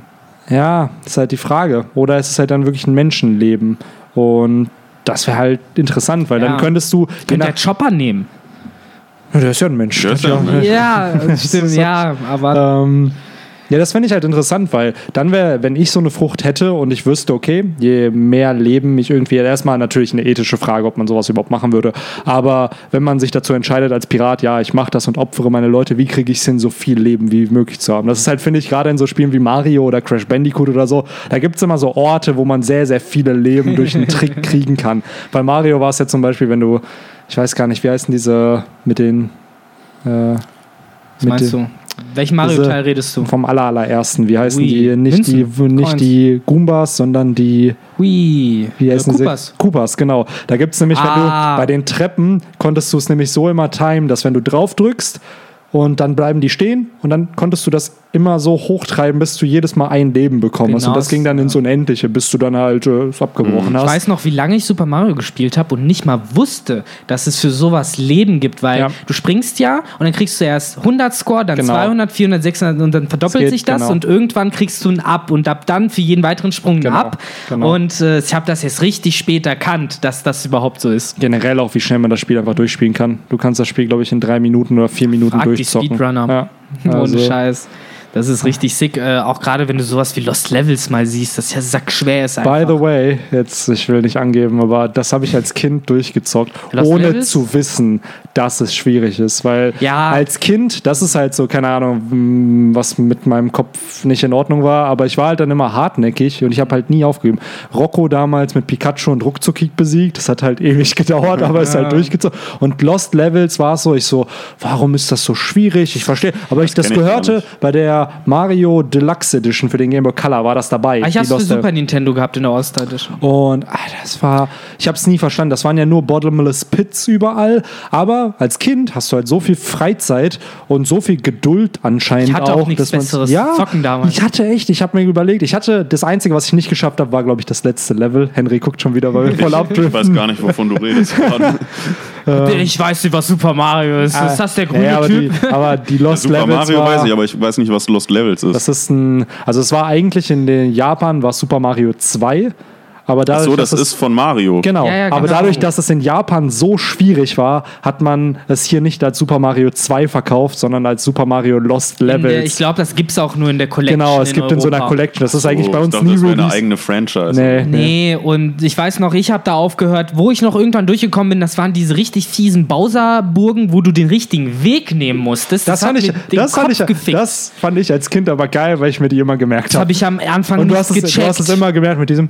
Ja, ja, aber irgendwann habe ich, ich hab's erst nicht Ja. gecheckt, das habe ich wahnsinnig gemacht. Und zu Ende war es, glaube ich, in der siebten Welt war das, wo auf einmal Wind aufkam. Das gab's nie Ja. wieder in Super Mario. Da haben sie so viele komische, funky Ideen ausprobiert, Ja, aber- Levels. Ich sehe schon, ihr wart mehr so die Nintendo-Zocker, ne? Ja, oh. hab Ich hatte mehr nie Playstation. gezockt. Und PlayStation 1, aber nur die erste danach. Ja, ja, Ja. Aber also Game Boy Color hatte halt nur Pokémon, ne? Sonst Ja, bei mir war nie was es gespielt. Game Boy Color mit Pokémon und Super Nintendo mit Mario. Das war meins. Wobei ich nie, äh, wie hieß es, Super Mario World mit dem Cape? Das hatte ich nie. Mhm. Das deswegen, hat auch so ich Spaß bin, gemacht. Deswegen, irgendwas ist auch falsch mit mir in meiner, in meiner Erziehung, dass ich das nie Ja. gespielt habe. Gerade wenn du so ein 90s-Kid Ist so. bist, müsstest du das Ich hatte ein Mario-Spiel für, die- für den Game Boy Advance SP. Das war auch echt cool. Also Mario ist generell cool, aber Ja. Ja, ich habe sie früher eigentlich nie so großartig Nee, aber wie Victor schon sagt, man hatte einfach nicht so eine große Auswahl und dann hat man immer Ja. meistens das gezockt, was man hatte. Ich hatte auch Yu-Gi-Oh! Wrath of Destruction. Das ist das beschissenste Yu-Gi-Oh! Spiel, was es gibt. das war auch für Game Boy Advance. ne? ja, und das ist so schlecht und ich habe es trotzdem durchgezockt, weil ich einfach nichts Besseres zum Zocken Ist das das, wo Marek auf dem Cover ist? Nee, das ist heilige Karten und dann gab es ein Nee, Heilige Karten Heilige ist Karten war äh, gut. Game Boy Advance.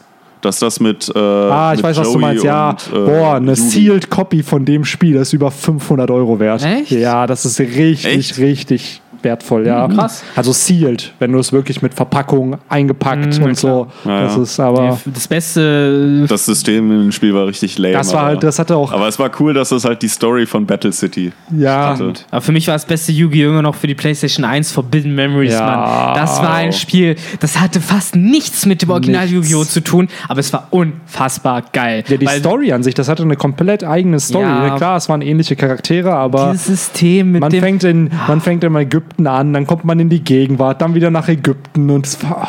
neulich was nämlich auch auch noch richtig- Speedrun gesehen davon. Was auch richtig geil war, war Yu-Gi-Oh! Kapselmonsters für PlayStation 2. Das wollte ich immer spielen. Das war so cool, weil alle äh, Gegner, gegen die du gespielt hast, hatten ihre Originalstimmen. Boah, das ist natürlich episch. Das war echt cool. Da haben sie echt Kohle reingebuttert anscheinend. Aber ich muss sagen, ich hätte nicht gedacht, dass wir so früh schon zum Thema Yu-Gi-Oh! kommen. wir haben ja eigentlich äh, schon vorher haben wir jetzt gesagt, Eine gute Überleitung, ne? Ja, ja, die Sache ist, wir haben ja vorher schon gedacht, als klar, wir werden die halbe Session über Yu-Gi-Oh! reden, aber jetzt fangen wir jetzt wirklich an, über Yu-Gi-Oh! Ja. zu reden. Äh, da, wo auch Hawkins dann schlussendlich sagt, I activate my Trap Card und äh, sein Strawman-Card ausspielt, woraufhin aus Also- seinem Schwert. Er sagt ja nun denn, sollen wir mit einem mit dem Spielchen anfangen oder mit Ja, It's time dem for Duell. duel. Ja. time to do, time to play children's card game. So, wer, wer die Reference versteht, äh, kann das gerne in die Kommentare schreiben. Ich glaube, wir pluggen das die ganze Zeit mit, äh, wie Ja. toll es denn ist. Ist auch so, er soll uns mal was für sein Patreon abgeben. ähm, aber ja, Rebo. Es ist ja jetzt der äh, ähnlich, äh, mich hat das hier erstmal äh, daran erinnert, was wir auch auf dem Archipel schon gesehen haben, aber da hat sich ja Hawkins persönlich Mhm. noch in diese Vogelscheuche verwandelt. Hier hast du ein, wie ich finde, deutlich größeres Vieh, was halt aus dem Schwert jetzt entsteht. Sieht so ein bisschen aus, als würde irgendwie so ein Djinn oder so beschwören aus der heiligen Lampe. Ja, es erinnert mich halt zum einen an dieses Susanoo, wie du es auch aus Naruto hast, Ja. dieser, dieser Geist, der hinter dir erscheint, oder eben klassisch an diese Stances aus äh, JoJo's Bizarre Adventure. Oder so Shaman King oder so. Da Shaman King oder äh, Blue Dragon von Akira Toriyama. Da hast du auch diese Schatten, die halt so hinter ihm erscheinen. By the way, jetzt frage ich mich gerade, das ist ja so eine Teufelsfrucht, die eine Substanz produzieren kann. Scheinbar, ne? So als Stroh in dem Sinne. Könnte dann so ein Katakuri oder so sich auch in so ein Mochi-Monster dann verwandeln im Endeffekt? Also, das ist ja gerade. Haben wir sonst User gehabt, die sich dann verwandelt haben mit ihrem Element? Außer jetzt so Galdino, der was produziert hat, aber so Cracker Was hat dann hat ja sonst- seine. sein Arme, genau, stimmt. Du hattest was- noch Enel in seiner Thunder aber das, der war eine. Logia. Ich meine jetzt nur so Paramezia, die halt im Endeffekt halt. Ruffy. G4 ist halt eine komplette ge- Verwandlung genau, tatsächlich. Klar, dann äh, Sowas halt auf ziemlich jeden Fall. interessant eigentlich, wenn man merkt, dass halt Warpol. sowas, Hm? ja, Ne, theoretisch. beste halt. Teufelsfrucht. Teufelsfrucht mit dem Warpol-Podcast. äh, Shameless Plug wird weitergeführt. Wobei es ist nicht Shameless für, für uns selber Plug. das, war, Ähm, das war echt eine gute Folge. Also ich, es war eine grandiose Folge. also das Feedback war sehr, sehr positiv, sagen wir es mal so. Also für da die Leute, die es noch auch- nicht, für die Leute, die es nicht gehört haben, hört es euch Da an. haben wir aber auch Research betrieben. Ja, es war mit. Live-Research und Pre-Research und es war cool. ja. Freut euch. Ja, aber Freut äh, auf wollen wir vielleicht beim, beim Duell äh, dem, Ich muss dem, auch sagen- dem nächsten Zug äh, oder, oder äh, ja, Ich muss auch sagen, Victor? das Vieh ist ja auch echt ein bisschen geupgradet, wenn man es halt mit äh, Hawkins Verwandlung von damals vergleicht. Es hat jetzt auch Nägel, die es schmeißen kann. Mhm. Es scheint sich halt recht schnell bewegen zu können, da es ja irgendwie eben auch mit dem Hund mitgehalten hat. Ja, es hat auch so ein Nägelschwert, ne? Oder, naja, ja, es hat ja, was glaub heißt ich- Schwert, aber Ja, das ist mehr so ein Knüppel, ne? so. Genau, ja. wirkt für mich wie so ein Acht-Sterne-Monster bei Yu-Gi-Oh! Du hast jetzt zwei geopfert aus deinem Team und dann kannst du den beschwören. Aber es gab doch dieses eine Monster, das im Anime ist glaube ich nie aufgetaucht, aber das fand ich immer cool. Das war so eins der stärksten Monster, die ich besessen habe als echte Karte. Ich glaube, es hieß irgendwie Schrecken der Verzweiflung oder so. Und das war halt so ein Dämonenvieh, so schwarz-blau. Und davor waren so ein paar Grabsteine. Und das Vieh hat halt 2800 Angriff und brauchte zwei Ach, Opfer. die, ja. Deswegen, das war Ja. halt einfach nur ein sehr starkes Monster, was man halt ins Deck gepackt Die hat. waren dem, in dem Zombie-Deck, war die drin. Stimmt, da war das dann auch drin, aber ich hatte das noch viel vorher. Also, das Ja. war jetzt früher meine stärkste Karte sozusagen. Wie heißt die Karte? Ich glaube, sie hieß Schrecken der Verzweiflung oder sowas. Äh, War das das auf dem Zombie Structure Deck, das Monster? Nee, nee. Es war aber Das da, glaube ich, äh, dabei. Ich weiß ganz genau, welche Karte Du Victor weißt, meint, ich aber meine, ich weiß ne? auch den Namen So, so lila-rot mit Einfach so nur so, eine, so ein genau so ein Schattenmonster. ja, ne? so mit so Apollo-Armen, so Ja, Apollo-Klauen und dann genau. halt dieses klassische Lächeln Ich habe sozusagen. keine Ahnung, wovon ihr redet. Alles gut, äh, ko- kommt auch bestimmt dann irgendwie Nee, ich will nochmal. das jetzt herausfinden. Zombie Structure Deck. So. Sehr gut. Ja gut, dann mache ich mal weiter, während Benny äh, noch nachschaut, wie dieses Monster hieß, mit, der nächst, mit dem nächsten Zug von Hawkins, äh, der einfach mal äh, die Rules screwed Und den und, äh, Screw the a äh, devil nach fruit. seinem, ah, jetzt finde ich die, äh, genau, er fängt ja, er sagt ja auch noch wortwörtlich, wir fangen mit meiner Strohmann-Karte an Mhm, genau, und beschwört das. legt dann äh, direkt danach äh, die nächste Karte, diesen, den umgekehrten Nah, Ja, der, der Fool oder der Nah, genau. genau, die Wo er man sich halt direkt zieht. fragen muss, warum hast du schlechte Karten in deinem Deck? Ja, ähm, wo, wo ich herausgefunden habe, dass ähm, der Nah äh, bei diesen Tarotkarten halt, also da gibt es ja verschiedene äh, Karten, ich glaube, das ist auch relativ groß, irgendwie 80, 80 Stück irgendwie. 80 das, das einzelne Deck. Bilder, echt? Ich glaube, Echt? so um den Dreh. Krass. Äh, und naja, auf jeden Fall, die Deutung von diesem Nah ist halt, der symbolisiert halt die jugendliche Unwissenheit und Unbekümmertheit und das sorglose ins Leben hineintreten. Und er, er zieht es ja in dem Sinne als Nachteil. Ne? Er sagt ja, Fluch, Fluch, diese Karte feuert auf meine eigenen Leute. Und ich finde, das symbolisiert halt so Ruffy wieder. Ja. Dieses äh, in den Tag hineinleben Dass und er jetzt so äh, in jugendliche Hawkins Kindheit. Leben eingetreten ist. Genau, ne? ja, ja. Im Endeffekt. Ja, Das finde ich schon ziemlich cool. Äh, aber ich muss sagen, äh, hast du rausgefunden, ist es in echten Tarot dann auch relevant, ob die Karte ri- richtig rum oder falsch Ja, rum das habe ich jetzt, äh, das habe ich bislang nicht zumindest drin? nicht rausgefunden. Jetzt weiß ich, welche Karte du meinst. Ah, ja. Ja, die ist es, die ist klar, es. die hatte ich damals Ja, auch. ja. Die Ja, war, genau. Die war aber Common, ne? Die war gar ja, nicht deswegen, so. die war ja. nicht selten. Das War war, halt so selten. die Go-To starke Karte, 2800, zwei Opfer. Ich glaube, der Effekt war nicht mal scheiße. So, die hast du halt einfach reingenommen, weil du nichts Besseres hattest, so im Endeffekt. So, Mhm. weißer Drachen, da ist kein Blick, wäre besser gewesen. So. Aber schwarzer Magier war zum Beispiel schlechter. Ja, ich- Deswegen. was, war der Oder du Effekt? hast einfach einen Black Luster Soldier und beschwörst einfach. was war der Effekt? Äh, Aber ich glaube, irgendwas. When this card is sent from your hand or deck to the, your graveyard by an opponent, special summon this card. Eigentlich, ja, äh, du kannst es nicht mit Kartenzerstörung kombinieren, weil dann machst du es ja selber. Dein Gegner müsste halt irgendeinen Kartenzerstörungseffekt benutzen und dann kannst du sie halt von Mhm. Die war Hand so ein. Vorreiter von diesen Finstere Welt. Äh, ich weiß nicht, ob ihr da die noch auf dem Schirm habt. Haben die auch so funktioniert, Die dass waren halt, die haben halt so funktioniert, dass du halt darauf gespielt hast, dass entweder du oder dein Gegner Karten aktiviert, Ah. dass du die aus der Hand abwerfen musst. Ah, okay. Ah, und wenn die rausgeworfen werden, dann aktivieren sich Effekte, Genau, kommen aus ja. Friedhof wieder und sowas. Ja, hast du ziemlich klassisch, auch bei Hearthstone hast du das mittlerweile ja mit dem äh, Warlock und sowas. Hm. Weil ich nicht weiß, wie viele hier Hearthstone spielen. Ähm, Eine Zeit lang, aber ja, ich gucke mir gerne Streams davon an, weil ich finde es wirklich sehr, sehr unterhaltsames Spiel, sich so das anzugucken, aber nee, ist mir auch zu teuer im Endeffekt. Äh, aber ja, du sagst schon richtig, mit dem Fool, äh, das ist halt so ein bisschen die Un Unpredictability, die äh, ja, diese, diese Unvorhersehbarkeit, die damit reingeht und gleichzeitig auch der Effekt der Karte, der im Endeffekt äh, ja, seine Leute gegen sich selber kämpfen lässt. Also scheinbar hat es da wirklich ein, äh, gibt es verschiedene Effekte, je nachdem, wie die Karte liegt. Ne? Die Sache ist halt, und das war ja so ein bisschen ein großer Teil unserer äh, voran vorhergehenden Diskussion, go Benny, go. Äh, ihr hättet das gerade wieder sehen müssen. Das waren gerade hier wieder Schlangenmenschkünste, wie man sich hier durch äh, ich habe Kabel. die, ich hab und die so. Boa Boa Nomi. Ähm, was was habe ich gerade erzählt? Verdammt. Hab Ich weiß nicht, wolltest du vielleicht auf Sartorius aus Yu-Gi-Oh! GX? der auch diese so ein äh, Tarot-Kartendeck mit Arkane macht oder so hießen die, glaube ich. Ah. Die waren auf jeden Fall auch immer so, wenn sie, je nachdem, wie sie gelegen haben, äh, richtig rum oder verkehrt, Ah, hatten die auch verschiedene Effekte. Der hat die doch ausgespielt und da haben sie sich so ganz dumm gedreht, ne? ja, Immer so richtig bescheuert einfach, genau. Auch mit diesem Sound. Ja, es war total dumm. Ähm, ah, ja, stimmt, genau. Äh, anscheinend, das war ja so ein bisschen der Großteil der Diskussion, die wir vor dem Podcast hatten. Äh, hat irgendetwas dazu geführt, nachdem diese Karte gezogen wurde, dass die beiden Leute von Basil Hawkins sich auch gegenseitig angreifen. Der eine scheint den anderen zu töten. Äh, was ich sehr interessant finde, ist, du siehst erst, wie der eine den anderen sagen, zerschneidet und dann siehst du ganz klein in einem Panel, wie wieder eine Puppe vernichtet wird. Äh, das heißt, auch da war anscheinend irgendwie die Teufelsfrucht im Spiel. Ähm, jetzt gibt es im Endeffekt zwei Ansichten, die sich bei uns, glaube ich, herauskristallisiert haben. Entweder ähm, sie werden dazu gebracht, miteinander zu kämpfen durch die Tarotkarte.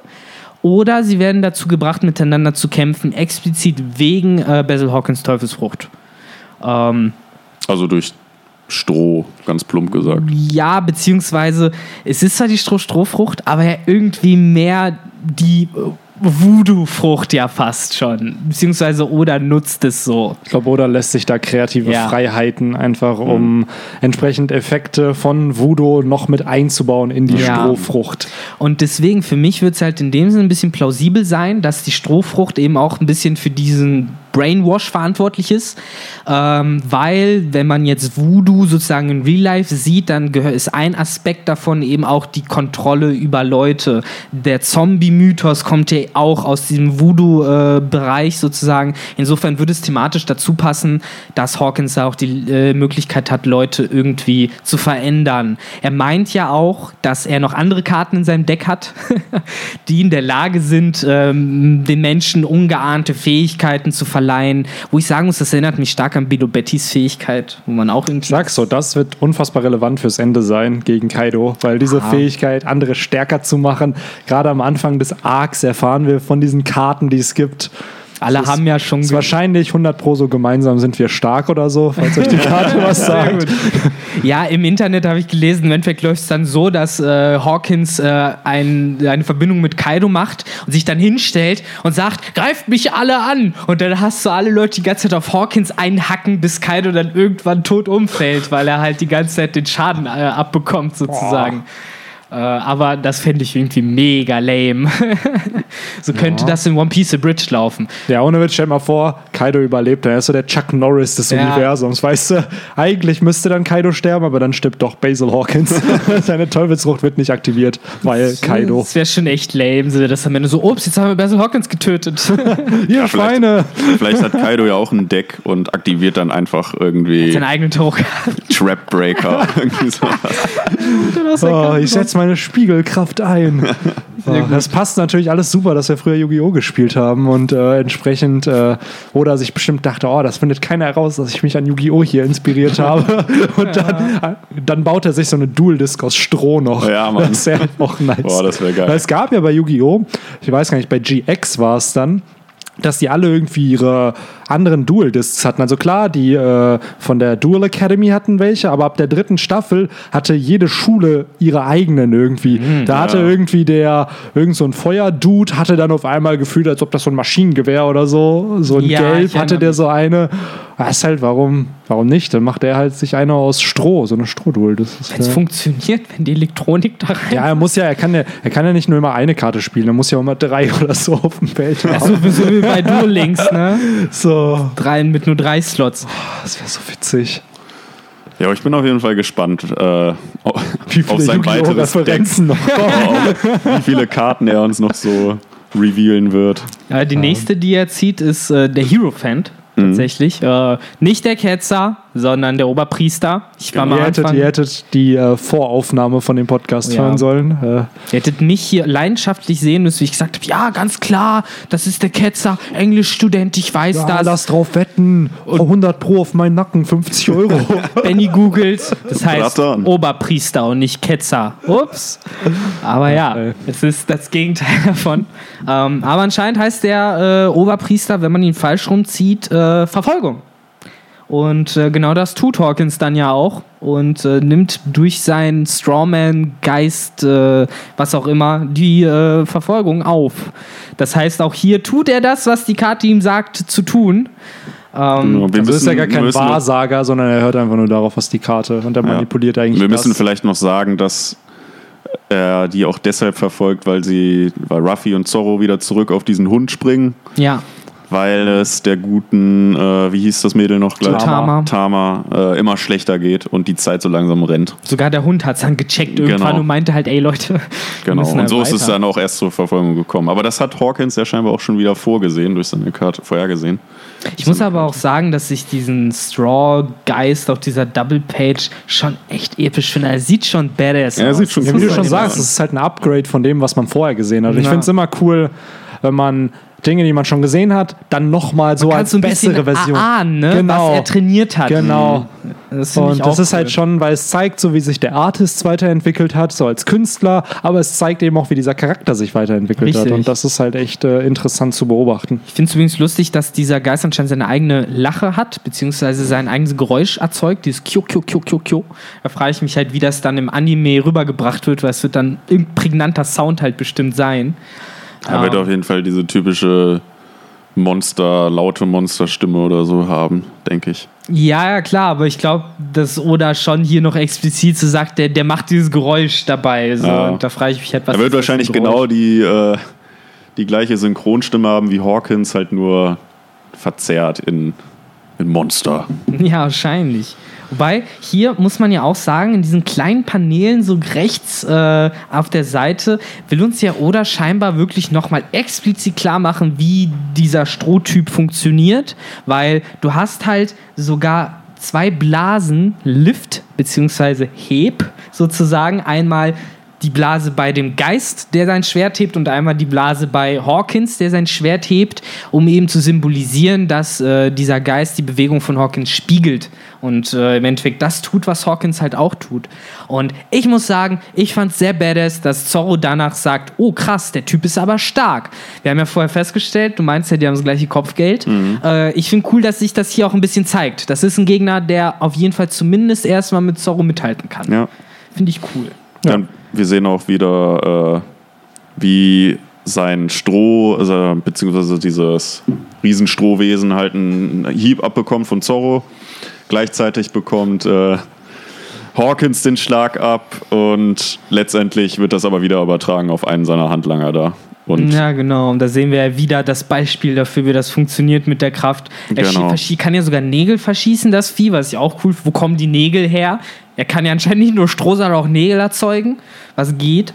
Aber dann hat das vielleicht wirklich was mit dem zu tun, was du ja meintest, mit dem, dass man die Nägel oder Haare braucht für sowas und entsprechend wäre es eine Parallele, das sozusagen vielleicht, ja, ich weiß nicht, für die Ja, warte, Nägel stehen. Benny, Das ist ja ein Teekesselchen. Das eine sind ja Nägel, Finger, das weiß, andere was- sind. Ne? Ja, ja, klar, aber ich glaube, da lässt sich wieder oder Ja. einfach kreative Freiheiten, weil so Aber es ist ja auch der Style, äh, dieses Nägel in die äh, Puppen, Puppen, reinhauen. genau. Ist, Ja. Diese Nägel erinnern mich an die Nägel, die du immer bei Pokémon siehst, wenn der Pokémon Fluch benutzt. Dann siehst du auch, wie so ein Nagel Ja, genau. reingetrieben wird. Genau. Mit so einem flachen Stimmt. Kopf. Ja.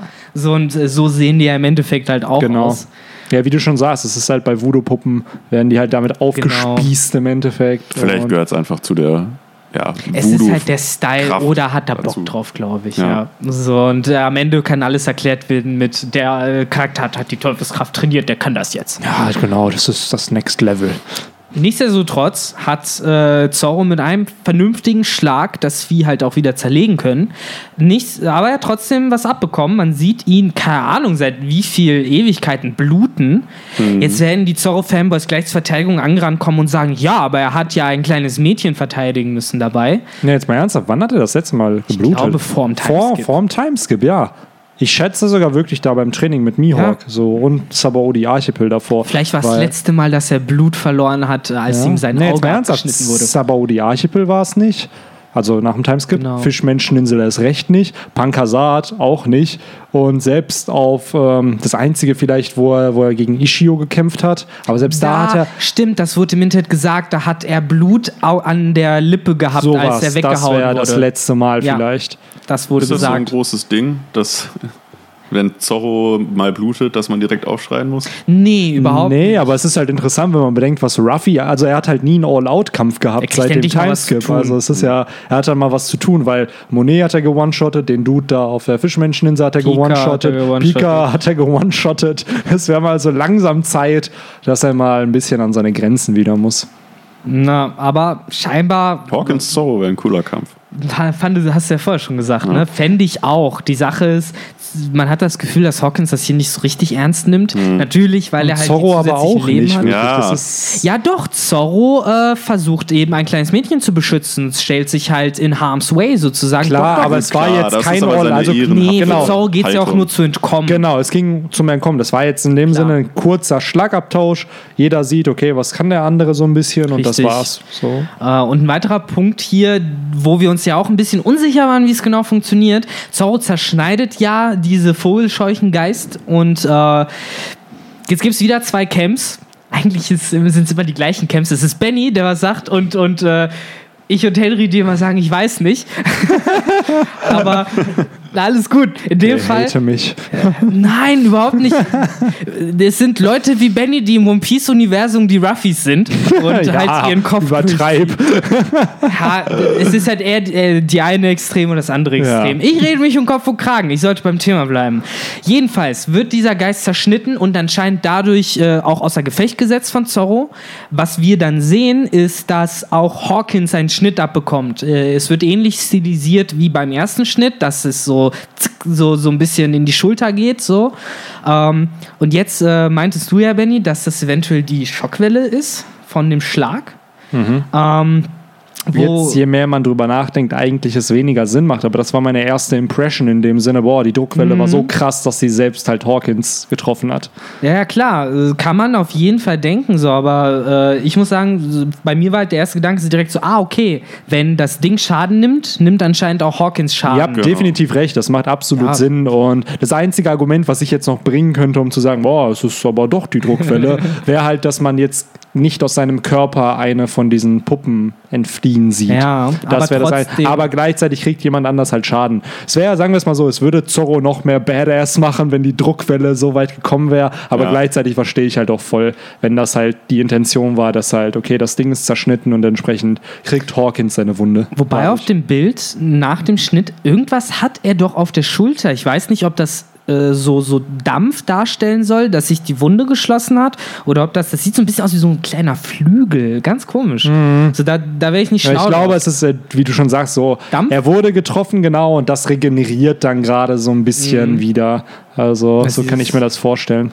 ja. Ist halt die Frage, er kriegt dann aber keinen Schaden. ne? Also, Schaden im Sinne von, klar, die Wunde wird äh, visuell dargestellt, aber ihm passiert nichts. Also, er kriegt jetzt, hat keine Schmerzen, wenn er diese Treffer erleidet, oder? Also, du siehst ihn dargestellt und das hast du ja selten bei One Piece. Du hast diese, diesen, diese, wie soll ich sagen, dieses Gitter unter den äh, Augen bei ihm. Diese, Dieser stark depressive Blick vielleicht oder dieser krasse Blick, den du bei manchen Charakteren hast, wo ich nicht weiß, liegt das jetzt daran, dass er unzufrieden ist, dass er getroffen wurde? Ist er unzufrieden, dass einer seiner Verbündeten draufgehen musste? Oder, also, er scheint auf jeden Fall mega ge- angepisst zu sein, dass Zorro diesen Schnitt gemacht hat. Also, ne?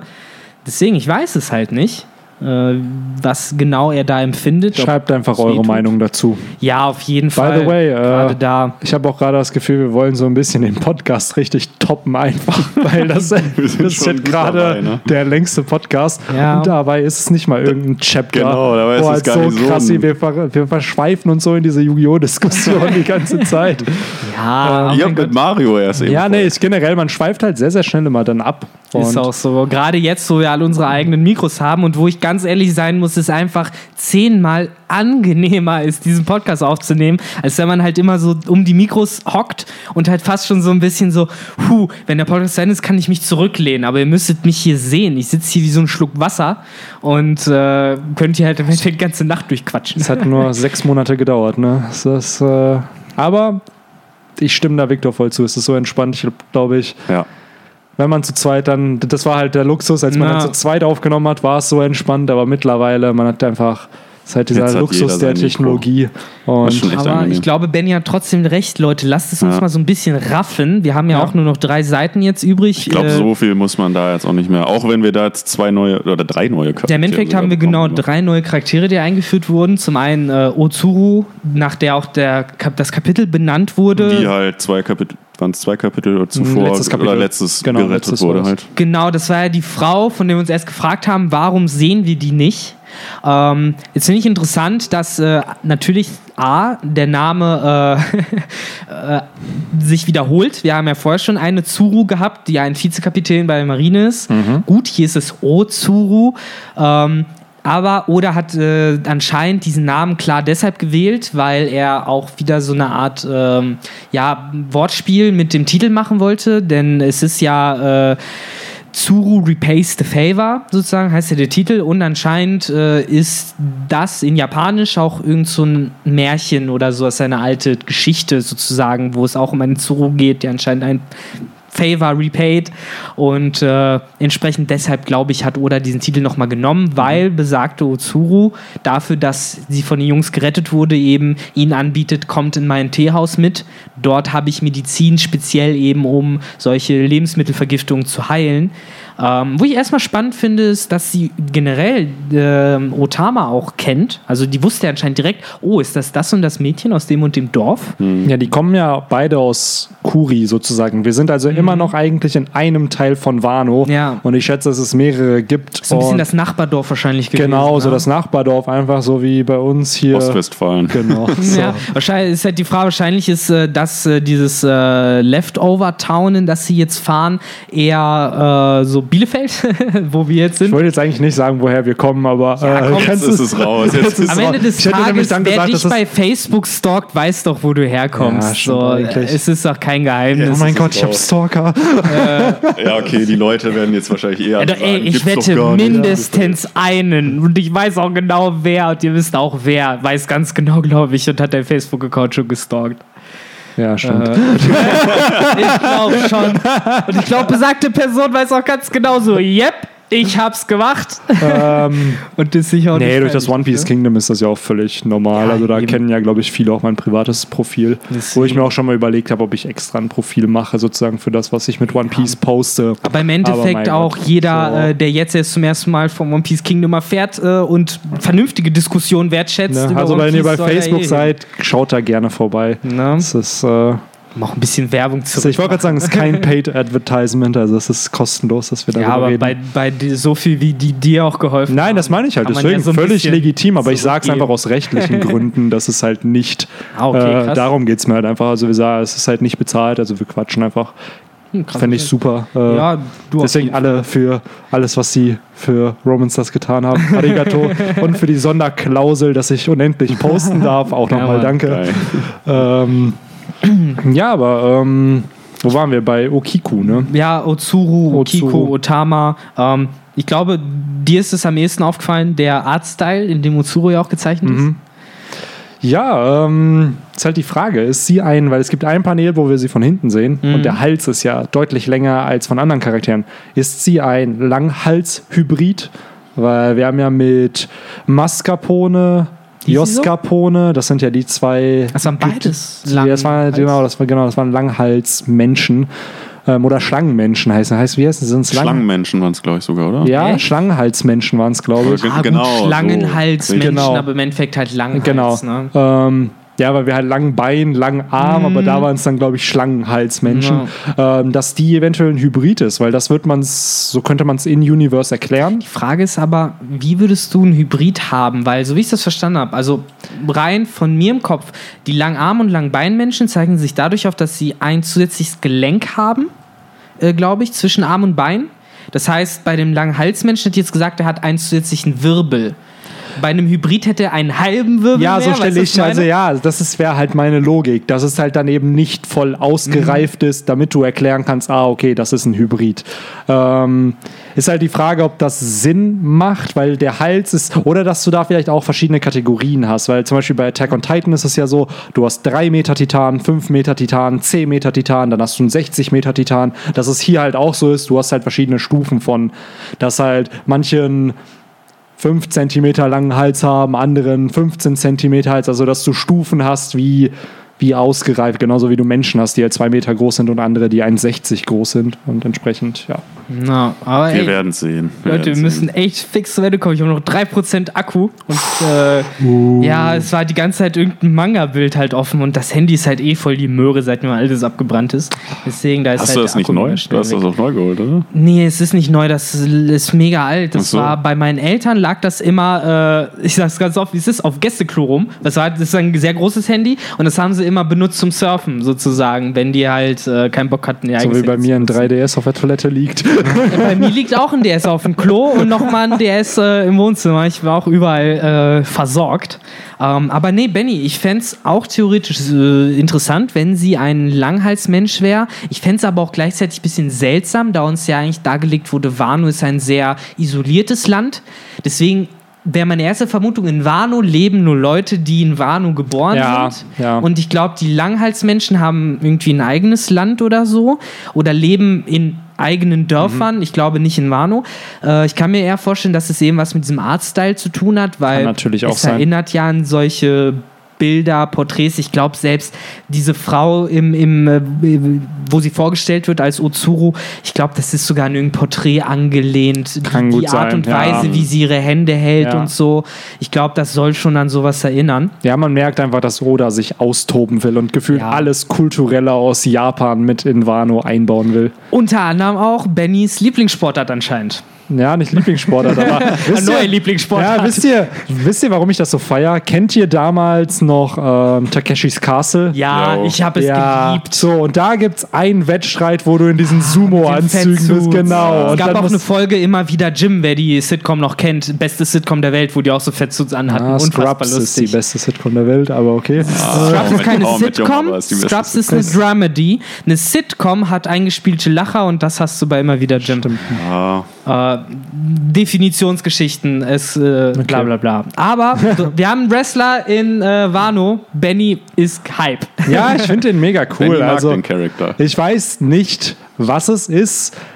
Und ich kann auch noch nicht, und vielleicht liegt es auch einfach daran, dass er so Wangen wie Pikachu hat. Ähm, Ja, stimmt. ähm, Sieht irgendwie nicht so böse aus. er sieht ne? nicht böse aus und ich glaube, im nächsten Kapitel, falls es denn mit dem Plot weitergehen wird, erfahren wir halt auch so ein bisschen über seinen True Character. Weil ich stelle mir vor, dass das ein Allianzpartner sein könnte, halt in Zukunft. Weil Jemand, den man äh, überzeugen könnte. der, den man überzeugen kann, der aber gleichzeitig halt anscheinend auch stark ist, weil er ist ja wohl der strongest Sumo-Wrestler in zumindest. Er hat den äh, höchsten Rang da. Er hat den höchsten Rang und ähm, es wäre halt so eine cool, so eine Armee von so Sumo-Wrestlern, Ja. die so auf Ruffys Seite stehen und halt entsprechend dann halt auch gegen Kaido kämpfen. Das war halt mein erster Gedanke, als ich diesen Charakter gesehen habe, weil ich denke mir so, warum wird der so früh eingeführt? Weil das ist nicht, gerade so Charaktere, die am Anfang immer eingeführt werden. Ich sag nur Dressrosa, es fängt mit dem Corrida Kolosseum an. Und da habe ich mich damals gefragt, warum zeigt uns Oda gerade vier Millionen neue aber, Charaktere? aber der Charakter hat übrigens ganz kurz noch keine Box bekommen. Nee, nee, Nur aber worauf ich hinaus will, ist halt einfach,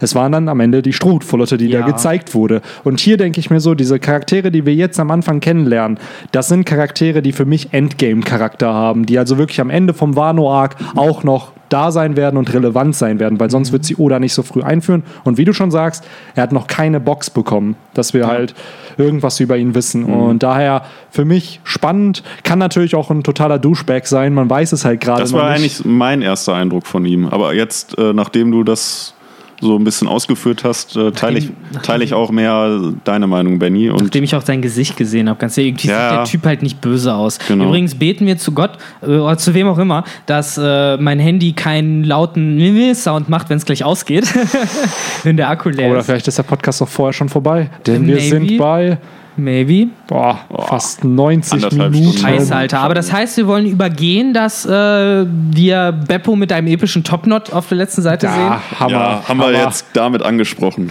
Ja, die Hard Pirates kommen nächstes Chapter. Tschüss. Ja, Genau. entweder kommen die halt wieder oder ich würde mir halt, wie Henry am Anfang vom Podcast schon meinte, dass wir halt einen Switch mal bekommen. Weil Mhm. wir sind gerade in einem Punkt, okay, Tama wird behandelt, Ruffy und Zorro sind jetzt da. Klar könnte man jetzt dieses Dorf vorstellen, aber genauso bietet es sich auch für einen Switch an, sodass der Switch dann da ist, okay, Tama wurde jetzt zwei Stunden behandelt und dir geht's wieder besser. Genau.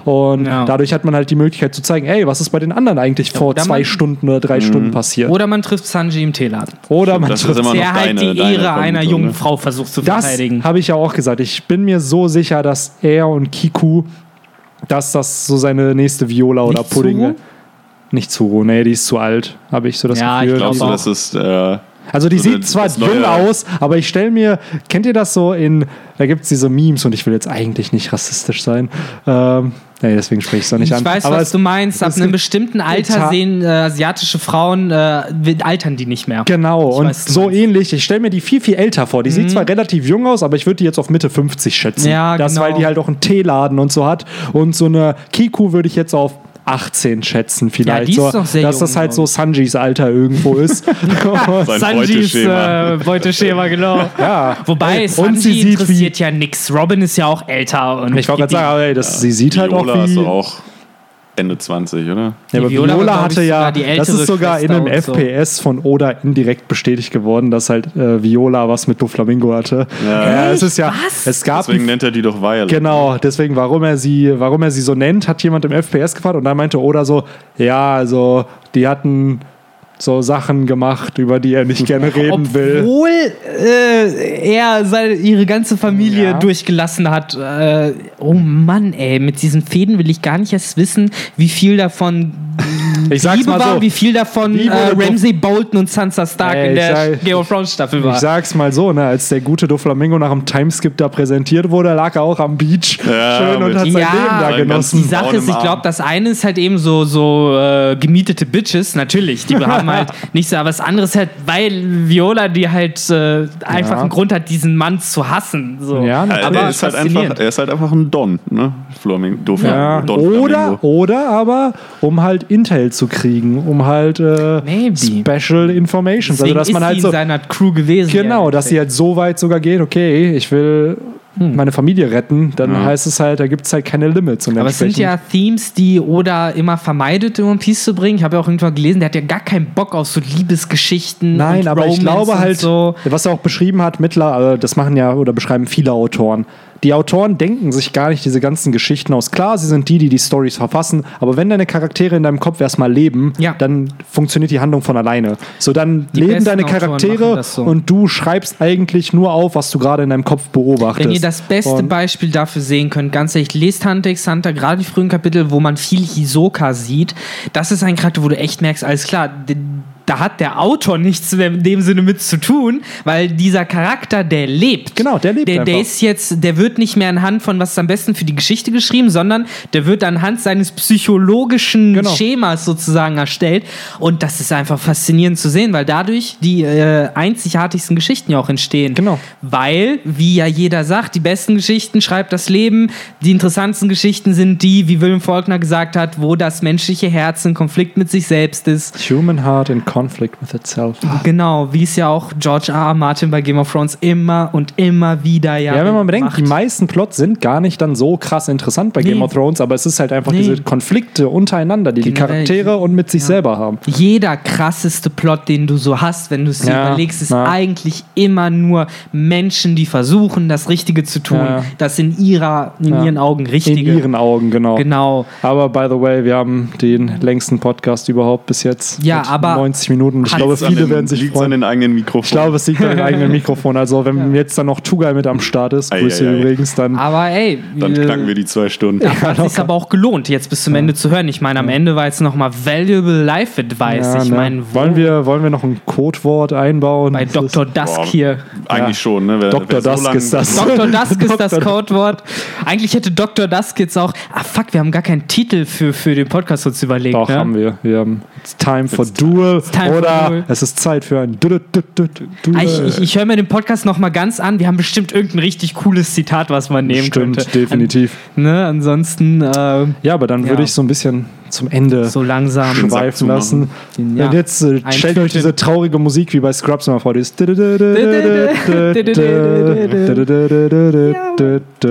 Bing.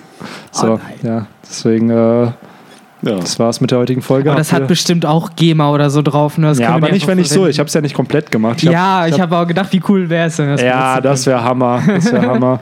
Falls ich irgendwann Zach Braff mal kennenlerne und dadurch dann zu ABC irgendwie Kontakt aufbaue, Na, kann man gerne mal, oder was, NBC? Ich weiß es Nee, gar nicht. ABC. ABC, ne? Ja, macht mal. Am Ende Mach mal ABC. klar. Macht Nee, mal genau so ein bisschen. klar. Ihr macht doch was mit Medien. Dann klärt genau. mal. Bist doch so ein Regel- Medienmensch. Regel mal. Ja, ähm, Regel. Aber ja. Genau. Habt ihr denn noch was, was ihr sagen wollt? Nein. Nö, alles in allem nicht. Und alles andere kann man ganz ehrlich bei der Länge jetzt auch. Klickt das nächste Video an. Da reden Ja. wir über mehr Sachen. Oder, wie schon gesagt, es werden, glaube ich, auch mal wieder ein paar Diskussionsvideos kommen über Genau. das, was in diesem Podcast thematisiert wird, weil es bietet sich, glaube ich, sehr, sehr viel vom Inhalt das an. Allein so damit. eine Meta-Analyse von Yu-Gi-Oh! im One Piece-Universum. Freut euch drauf. Jetzt kommt die So Yu-Gi-Oh! Diskussion. Deckanalyse. Ja. Deckanalyse von, von Hawkins Deck. Ne? Ich hab's euch gesagt, Leute, Romans Dusk. Alles wird anders dieses Mal. So, Ja. mit mehr Yu-Gi-Oh! Content als jemals zuvor. Auf einem One Piece-Channel. Aber ja, who knows? Also, Jo, vielen Dank fürs Zuhören, wie immer. Und dann würde ich sagen, bis zum nächsten Podcast. Take care. Ciao. Ciao. Tschüss.